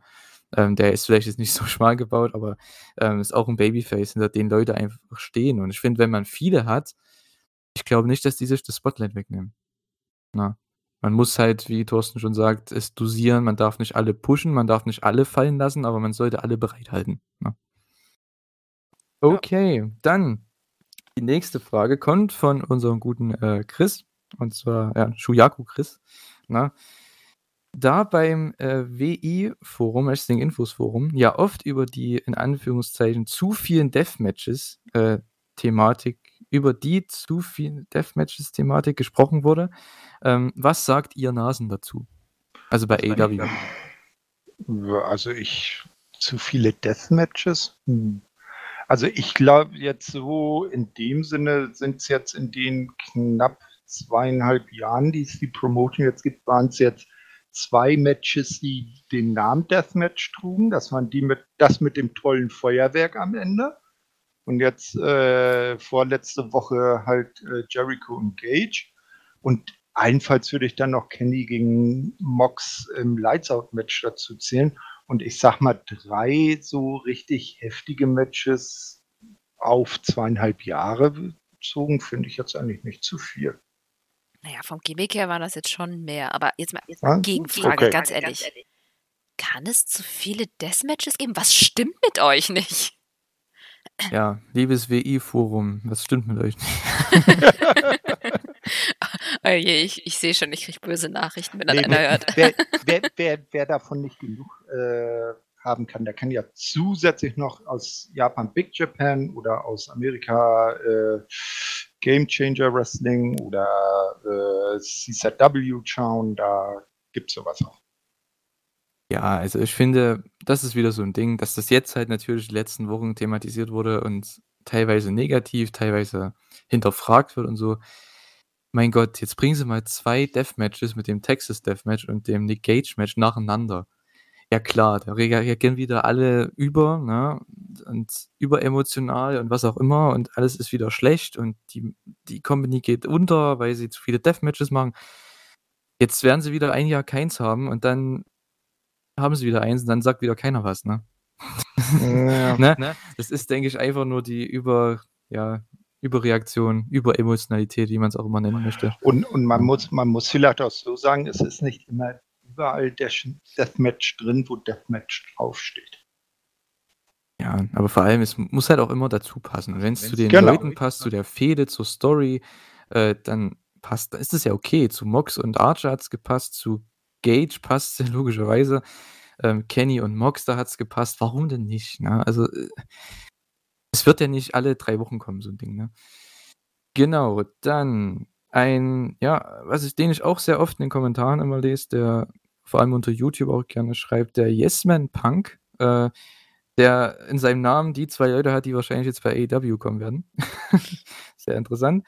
Er schreibt oder er fragt, äh, was findet ihr an AEW gut und was nicht? Der allgemeine Frage. Äh, an AEW gut äh, die äh, schön erzählten Storylines und dass sie die Leute frei reden lassen. Kommt jetzt auch noch was schlecht oder soll ich jetzt das gut auch machen? Hm, nur schlecht. Äh, ja, dass sie vielleicht zu Beginn die Damendivision so ein bisschen stiefmütterlich behandelt haben. Ja, natürlich geht immer Schlechtes. Ähm, und Gutes. Ja, das Beste finde ich tatsächlich auch die Storylines. Dann, dass sie für mich sehr viele Wrestler vereinigen, die ich gerne. Ne, das Problem ist, ich sehe WWE nicht. Und ich fand es schon sehr traurig, dass ich ähm, jetzt Malachi Black lange nicht sehen konnte. Und ich finde es sehr gut, dass er jetzt bei AW ist. Also viele Leute, die ich einfach nicht sehen kann, weil mich WWE halt nicht sonderlich interessiert, äh, sammeln sich jetzt bei AW und ich äh, habe das Glück, mir das ansehen zu können. Das finde ich super. Ähm, ja, und negativ, ja, die Women's Division. Ne? Das ist auch das ist der größte Punkt. Das ist das, was mich am meisten nervt, dass sie das nach jetzt so langer Zeit immer noch nicht gebacken kriegen. Das geht mir einfach tierisch auf den Sack. Und die haben Frauen, die was können, mit denen man Storylines erzählen könnte das sage ich nicht nur, weil ich eine Frau bin, das kommt aus sehr vielen Ecken. Das ist einfach wirklich, wirklich furchtbar ätzend. Und ähm, ja, und der Kritikpunkt mit, mich nervt das auch mit den Refs, ehrlich gesagt, ganz schön. Also das haben sie es immer mit den Regeln bei Tech-Teams Tag Team Matches irgendwie immer noch nicht so raus. Ich meine, das ist auch mein Standard ähm, Argument bei, bei New Japan, da nervt mich das auch, aber, aber da ist es wenigstens noch so, die Referees haben ein bisschen mehr Entscheidungsgewalt, ist immer noch blöd mit den Outside Interferences, aber bei AW hat man manchmal das Gefühl, es gibt keine Regeln und das hat sich von vielleicht etwas gebessert. Ja, aber so viel nun auch wieder nicht. Und bei manchen Matches geht mir das einfach voll auf den Sack. Ich glaube, mhm. das war so die größeren Punkte. Ja, ähm, ich habe ja vorhin schon teilweise so einen Negativpunkt angesprochen, den der mich in letzter Zeit halt sehr, ja, ich will jetzt nicht sagen aufregt, aber das ist schon sehr nervig teilweise, dass es halt viel zu viele Manager gibt bei AEW mittlerweile. Man hat so viele. Das ist wirklich Wahnsinn. Ich meine, es sind zwar alles coole Leute, aber irgendwann, jeder hat dann so, jeder, jeder Geek hat einen, hat einen Manager. Selbst Nyla Rose hat eine Managerin. What? Ne? Okay. Äh, das ist auf jeden Fall ein Kritikpunkt. Ein zweiter Kritikpunkt, ich will jetzt nicht nennen, was ihr schon gesagt habt unbedingt. Äh, die Rankings finde ich nach wie vor Käse, so wie man es macht momentan oder seit längerer Zeit. Was, die gibt's ähm, noch? ja, die gibt es tatsächlich noch. äh, ja, ähm, was ich gut finde an AEW, muss ich sagen, ist einfach das episodische Storytelling. Das, was man so lange vermisst hat äh, im Wrestling auf dieser Ebene. Das machen sie einfach perfekt, finde ich. Ähm, und ein Riesenpunkt für mich, AEW als, oder als Fan von AEW wird man befriedigt. Man wird belohnt, wenn man aufpasst. Man hat Spaß bei der Show, wenn man die Show anguckt und die Fans gehen ab bei den Entrances, bei den Matches, bei den Spots. Ich will einfach bei einer AEW-Show sein. Und wenn du das Gefühl als Fan hast, ne, wie kann, wie kann dir das Produkt nicht gefallen? Ja. Ähm, und ja, das habe ich auch schon mit Emra ganz oft, äh, darüber haben wir schon oft erzählt. Das, AW befriedigt einen einfach als Fan. Du wirst belohnt ähm, und so weiter und so fort. Ne? Du fühlst dich gut, wenn du die Show guckst. Das ist einfach unterhaltsam. Ne? Und mehr will man ja nicht. Ne? So. Dann haben wir eine Frage von äh, The Wall 13. Unserem hauseigenen, ne? Euro-News-Writer. Ah, okay. Äh, okay. er hat drei Fragen. Liest du die WXW-News nicht? Nein. Nein. Wen würdet ihr gerne noch für AEW verpflichten? In Klammern muss nicht von WWE sein. das ist sehr lustig. Gut, gute Frage. Irgendwas, irgendjemand von New Japan. Okada, Ibushi, äh, Naito. Man muss ja nicht für lange sein, aber das wäre, denke ich mal, auch interessante Verpflichtung. Ja, verpflichten heißt für mich schon, dass sie dahin wechseln. Und das heißt, dass sie bei der Promotion dann fehlen. Also schon mal niemand aus New Japan, weil ich alle, die bei New Japan sind, auch bei. Na, na, na, Quatsch. Ich meine, Ishii als AEW-Champion. Oh Gott, da verschlucke ich mich so. Entschuldigung. Das wäre natürlich nett. Oder Goto, dass er endlich mal. Ach, egal. Nein. Äh, auf keinen Fall. ich. Hm. Ich finde, das Roster bei AEW im Herren- und Tag-Team-Bereich ist schon relativ groß. Wenn ich da jetzt noch größere Namen oder kleinere Namen, die ich sehr gerne mag, reinhaue, dann gehen die für mich unter. Im Bereich der Frauen wäre aber, finde ich, noch viel Platz. Ah ja, da fehlt mir auch. Und da bräuchten wir richtig gute Talker einfach.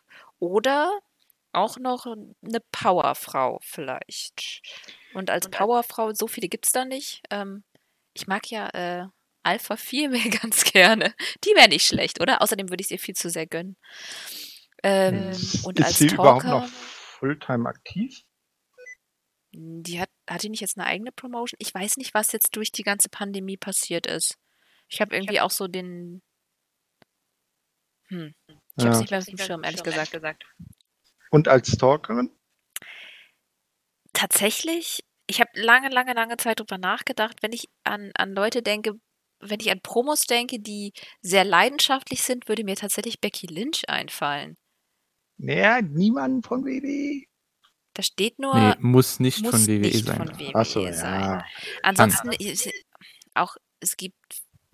Das ist das Problem. Von, vom Talent, Talent her würde ich natürlich sofort nach Japan schauen. Da kannst du doch reihenweise an weiblichen Wrestlern einfach rübernehmen und die würden es bringen. Aber promotechnisch hätten wir da schon wieder das Problem und wir sehen, Riho kommt nicht so rüber. Gut, ähm, Es gibt natürlich andere, die. Unser Magical Girl kommt natürlich einfach über ihr Gimmick rüber, aber die wird auch nicht in großen Fäden irgendwie es richtig bringen. Deswegen eine richtig gute Talkerin. Deswegen, ja. Mir ist sofort Becky Lynch einfach eingefallen. Es gibt bestimmt noch mehr. Aber apropos, äh, wo du jetzt sagst, Damen, Japan, eine Julia von Stardom. Ne? Ich weiß Stimmt, jetzt nicht, wie, ja. wie, gut sie, also äh, auch jetzt nach ihrem Gimmickwechsel, ne? sie hat ja ein Title vs. Hair Match verloren und äh, ist jetzt als Military Girl unterwegs. Ähm, und ja, ja, in Japan, wie du schon sagst, mit Promos ist das ja immer so eine Sache. Sie ist ja Halbitalienerin, in London geboren. Weiß ich natürlich nicht, wie das bei ihr mit dem Englischen aussieht, aber vielleicht ist sie ja auch am, am Mike so bei in Anführungsstrichen amerikanischen Promos oder Normalstyle-Promos gut. Und im Ring ist sie, ja, eben. Gut. Okay. Genau. okay, gut. Das Ende der Story. Äh, ja, ich mir sind zwei Namen. Ich habe jetzt einfach mal mir zwei Namen überlegt. Ähm, eine, eine Dame, eine Frau, und zwar Alison Kay. Äh, die ist ja mm. eine Freelancerin momentan, die ist ja nicht mehr bei NWA unter Vertrag. Ach. Wäre jemand, die mir gefallen würde, weil sie ist halt auch eine Art Powerhouse und kann sowohl als Face und als Ziel funktionieren, ist eine sehr gute Workerin und ähm, ja, wäre für mich einfach jemand Interessantes. Ne? Und im Männerbereich einer meiner Lieblinge momentan, Chris Dickinson. Ähm, wenn der mal kommen würde zu AEW, wäre awesome. Ich weiß nicht, in welcher ist Rolle. Nicht, ist er nicht ab ja? und zu mal da? Was? Chris Dickinson? Der war noch nie da. Nee? Nee. Es hätte ja sein können, dass er mal. Ach nee, verwechsel ich jetzt mit Danny nee, Limelight. Nee. nee, aber so ab und zu haben sie ja auch mal Gastauftritte bei Dark oder Dark Elevation. Hätte ich gedacht, dass er vielleicht da schon mal da war. Ja, aber das sind auf jeden Fall die zwei, äh, die ich gern sehen würde, weil ich die beiden einfach sehr mag. Ähm, ja, das kann man eigentlich da so zusammenfassen. Ne? Er hat noch zwei Fragen gestellt. Ich denke, die kann man fast in eine reinnehmen, aber stell erstmal die erste Frage. Und was war die erste Wrestling-Show, die ihr live vor Ort gesehen habt? Das war bei mir die WWF äh, Euro Rampage Tour 1992 in Kiel in der Ostseehalle mit dem Main Event um die WWF Championship Bret Hart gegen Ric Flair. Also die erste Wrestling-Show, die ich gesehen habe, live vor Ort, war auf einem Metal-Festival. Oh Gott, welches war das denn? War das Summer Breeze? Das ist urlange her und das war irgendwie so ein Zirkusding. Also nee, die, das war wirklich ganz komisch. Also sowas habe ich auch nicht danach nicht mehr gesehen. Die Richt nee, Wacken war ich tatsächlich nur einmal. Naja, aber bei Wacken, da ist mir bekannt, da gibt es auch immer Wacken-Catch. Ja, das war der richtige Wrestling. Ich weiß noch nicht mal mehr, wie die hieß. Also, falls mal jemand auf dem Summer Breeze war und dann eine Wrestling-Show gesehen hat, sag mir mal, wie das heißt. Äh, aber die richtige, richtige Wrestling-Show war WWE und das war, oh, 14, 2014 vielleicht? Glaube ich, mhm. in Frankfurt. War, und da war Mox gegen. Nee, nee. Wer war. Seth Rollins gegen äh, Kevin Owens, glaube ich, das Main Event. Oh Gott, das ist alles so lange her. Okay. Ähm, Fällst du noch ein oder? Nee. Okay, gut. Äh, meine ähm, erste und bisher einzige Wrestling-Show, zu der ich live war, ähm, war in Oberhausen zur WXW und zwar zum, zur Anniversary Show. Das war, glaube ich, mal zwei Tage vor Weihnachten 2018. Ähm, da gab es im Main Event ähm, British Strong Style gegen Ringkampf. Ähm, Six-Man-Tag, das war awesome, das Match. Ähm, ja, es war, glaube ich, die Rückkehr von Axel Dieter Junior, also von Marcel Bartel ähm, zur WXW. Für diesen One-Night-Only-Auftritt da. Und ähm, ja, das war schon eine geile Show. Also und das ist auch die nächste Frage dann, was war die coolste, Schrägstrich beste Show, die ihr live vor Ort gesehen habt? Da kann ich schon mal sagen, das war die, das war die einzige und äh, ja, die war für mich eigentlich am besten, logischerweise. Bei, bei mir war es tatsächlich auch eine WXW-Show, irgendeine aus der Markthalle in Hamburg, äh, weil die sind immer genial. Das ist total schwierig. Ich habe echt drüber nachgedacht, aber ja, wahrscheinlich auch. Ich, ich fand es, äh, mein erstes Karat halt total super. Das hat so Spaß gemacht und ähm, ich hatte WXW vorher schon ein paar Mal gesehen, aber halt ab klei kleinere Shows, die bei mir in der Nähe sind. Und das war die erste große WXW-Show und dann die ganzen Leute da zu treffen, mit denen man vorher nur geschrieben hat überhaupt und dann die Wrestler zu sehen und dann habe ich ja auch einen gewissen äh, Phoenix umarmt. Na, also war das, äh, ja, meine Highlight-Show bisher. Okay. Ähm, die nächste Frage kommt von äh, Mars86 SC, also wahrscheinlich ist es Mars, Mars keine Ahnung, egal. Ähm, und zwar war das ein YouTube-Kommentar. Glaubt ihr, dass es für AEW gut wäre, auch einen Roster-Split einzuführen? Also er geht halt hier ein mit Dynamite, Dark, Rampage, Elevation, irgendwas dazwischen splitten, keine Ahnung. Nö. Nee, ne? Nee, ne? Sind wir uns alle einig? Sieht man, sieht man ja an WWE, dass das nicht gut ausgeht. Ja, selbst, ja. selbst wenn das vielleicht funktionieren würde, ist es einfach so sehr mit WWE verstrickt, dass ich es furchtbar fände. Also ja, man ist einfach so negativ ja. geprägt davon, wie WWE das macht, dass das bei AW schon deswegen nicht funktionieren kann. Mhm. Und es würde auch überhaupt keinen Sinn machen. Ne? Ähm, ist soll jetzt nicht blöd klingen, aber Roster-Split, was hat denn das für einen Sinn im Endeffekt? Weil du hast, du brauchst immer noch einen World Champion, weil zwei World Champions ist absoluter Bullshit, ganz ehrlich, weil das macht überhaupt keinen Sinn. Ja. Weil dann müssten das schon zwei unterschiedliche Companies sein, die auch immer wieder mit, ähm, wie soll ich denn sagen, sich Leute stehlen oder Leute unter Vertrag nehmen von den anderen oder ne, wie man das in den Videospielen früher gespielt hat, hier bei GM-Mode oder sowas, ne? Aber das macht man ja in Realität, in Realität nicht. Ne? Von daher macht es überhaupt keinen Sinn. Ne? Vor allem, wenn das alles so gespielt ist, es macht überhaupt keinen Sinn. Naja, dann DJS Blade äh, fragt, welche Fehde gefällt euch bisher am besten bei AEW und warum? Egal, ob beendet oder nicht. Hangman Page. Easy. Welche Fehde?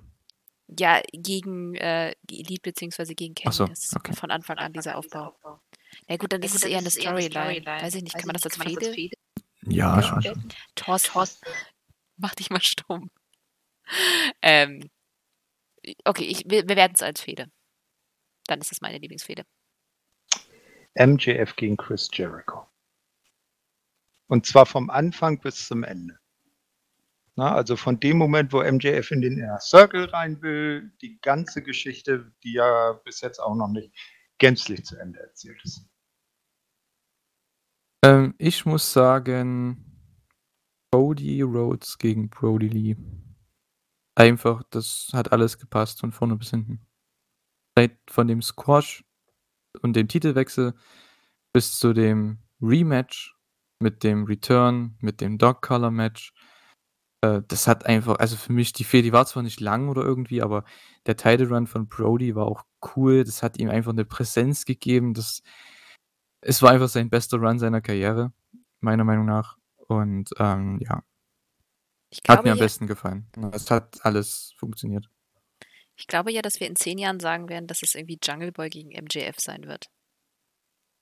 Weil ich mhm. glaube, dass die beiden einfach die haben so eine krasse Chemie dass wenn die beiden dann größer sind, beziehungsweise Jungle Boy auch die Möglichkeit hat zu, ähm, zu brillieren, dass das dann eine der langwierigsten Storylines und Fäden bei AEW sein könnte. Und ich finde Homegrown Stars immer noch emotionaler, weil die mehr dann mit der Brand zu tun haben. Und dann sind Fäden einfach auch nochmal eine Runde intensiver. Versteht ihr, was ich meine? Ja.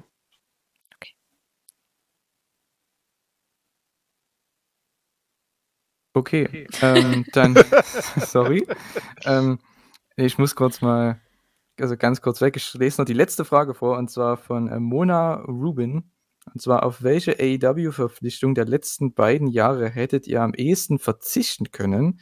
Und wen würdet ihr unbedingt noch verpflichten? Okay, das hatten wir ja teilweise schon.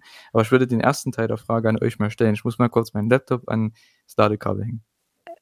Äh, ja, also äh, wen wir noch verpflichten würden, haben wir ja, glaube ich, schon gesagt. Äh, auf wen wir verzichten können jetzt so im Rückblick, Sean Spears. Mann, und ist ja meine Antwort vorweg. Ja. Unser Resident Toastbrot. ja. Und sein Chairman. Ne? Ah, ja. Ja, ich weiß, dass er jetzt gerade in seiner Rolle gar nicht so mies ist, aber ich, ich, ich komme nicht mehr weg und ich finde auch, ich mag Blade, aber ich finde das Trio irgendwie, weiß ich nicht. Irgendwie sind die so ein bisschen überflüssig, oder? Ja, das hätten sie vielleicht so als, als, als, als, als ähm, Auftrags lassen sollen, weißt du, so wie damals, als MJF da mit einem dicken Geldbündel wirklich in die Schlachterei reingegangen ist. Ellie hat vorne, oder The Bunny hat vorne das Geschäft gemacht und hinten hat man wirklich Butcher und Blink dabei beobachtet, wie sie äh, da äh, Fleisch zerteilt haben. Na, also ich glaube, das wäre besser gewesen jetzt im Hardy Family Office, das ganze Hardy Family Office als Ganzes. Jetzt ein bisschen in Dampf, ne? Könntest du echt äh, beenden. Das ist nix. Ja, es hat gerade so ein bisschen Dampf für Leute, die nichts zu tun haben. Ja, ja, eben Auffangbecken für die, die nicht, für die sind sonst nichts haben oder noch nichts. Also ich, ich würde jetzt nicht sagen, dass Private Party da jetzt untergehen. Die werden noch ein bisschen ähm, reifen dürfen. Und dafür ist Hardy gar nicht mal der, also ist definitiv der Richtige. Der, ich meine, du hast einen Tech-Team-Experten, der gerade eines der jüngsten Tech-Teams da unterrichtet. Gut gemacht. Okay. Aber beim mhm. Rest. Rest hm. Ja, ich bin wieder da. Hallo. äh, ja, also ich weiß nicht, ich, ich finde, die Frage kann man kaum beantworten, weil ich würde AEW da noch einige Jahre geben, ne, weil die sind ja jetzt erst zwei Jahre da und haben jetzt im letzten Jahr vor allem erst viele Leute geholt. Ähm, von daher würde ich da jetzt gar nicht so, ja, so krass beantworten wollen, jetzt einen da rauspicken, der jetzt nicht so überragend war. Ich kann Sean Spears verstehen, aber der hat ja jetzt auch eine neue Rolle und die erst seit ein paar Monaten. Ne? Also ich denke, der kann da auch noch aufgehen. Ne?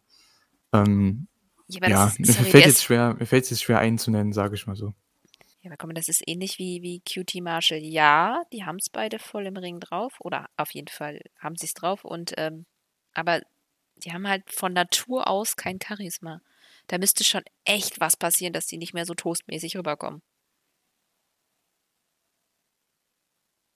Okay. Ähm, das ist so negativ. Haben wir noch eine Frage, die wir positiv beantworten können? Es war die letzte. das war die letzte ja, Frage, die gestellt wurde. Positiv ist doch ganz klar, dass wir jetzt jede Woche zu hören sind. Uhu. Das auf jeden Fall, ne? Ja. Es wird jetzt jede Woche die Elite Hour geben. Ähm, das heißt, nächst, ab nächste Woche dann AEW Dynamite und Rampage. Also zwei Shows, aber eben jede Woche. Also freut euch auf jeden Fall drauf. Und ähm, wenn ihr nichts mehr los Lust zu haben habt, wenn ihr nichts mehr loswerden wollt, ähm, dann würde ich das Ganze auch gern beenden. Ich sage schon mal Tschüss, danke fürs Zuhören und äh, wir sehen uns dann ja schon nächste Woche wieder. Na? Ich würde Bis dann. Kurz, sorry, ich würde noch mal kurz Werbung machen. Äh, zum einen wird es demnächst ein CM Punk Interview geben bei WrestlingInfos.de. Oh! Wahnsinnig. Und ähm, ich habe auch mit dem Andy und dem Nexus 3D zusammen die neue Serie Heels gesehen, mit also vier Folgen davon, in der auch CM Punk vorkommt. Und da quatschen wir drüber. Und am 15. wird die dann online gehen. Könnt ihr uns zuhören, wie wir da ein bisschen drüber quasseln. So, das als Werbung und äh, ich freue mich auch total auf Rampage und ich hoffe ihr auch und dass wir uns jetzt wöchentlich hören. Mal gucken, in welchen Konstellationen. Wird auf jeden Fall sehr lustig. Vielleicht können wir noch mal ein paar Leute dazu hören. Das ist schon, wird sehr dynamisch alles und äh, freue ich mich total drauf und ich wünsche euch eine schöne Woche. Bis dann. Ciao. Ja, ähm, ich heute mal den Abschluss. Ähm, empfehle euch natürlich immer auch das Impact Asylum zu hören, weil da ja auch ab und zu mal was AEW-mäßiges passiert. Zum Beispiel in der letzten Woche plötzlich aufgetaucht ein Frankie Kazarian. Nee, auch da, da haben jetzt der Pascal und ich äh, am Freitag die, aktuelle, äh, die aktuellen Shows mit dem äh, Homecoming Special aufgenommen. Ja, ansonsten immer alles, was bei Wrestling Infos rauskommt, äh, immer schön hören, jeden Artikel lesen. Nicht wahr, Julian? Ne? Und dann wünsche ich euch auch noch ein schönes restliches Wochenende. Bis nächste Woche. Tschüss mit Ö. Vielen Dank für die Fragen. Ja, was ich noch am Ende noch gesagt haben. Stimmt, ja. Ach ja, na, na, natürlich. Danke für die Fragen. Und, die waren echt äh, cool. Auch Silas, dass er so viele hat gestellt und nächstes Mal doppelt so viele Fragen. Okay, dann schaffen wir aber keine zwei Stunden. Haben wir auch jetzt nicht. Wir sind schon drüber. Egal. okay, endgültig. Ciao.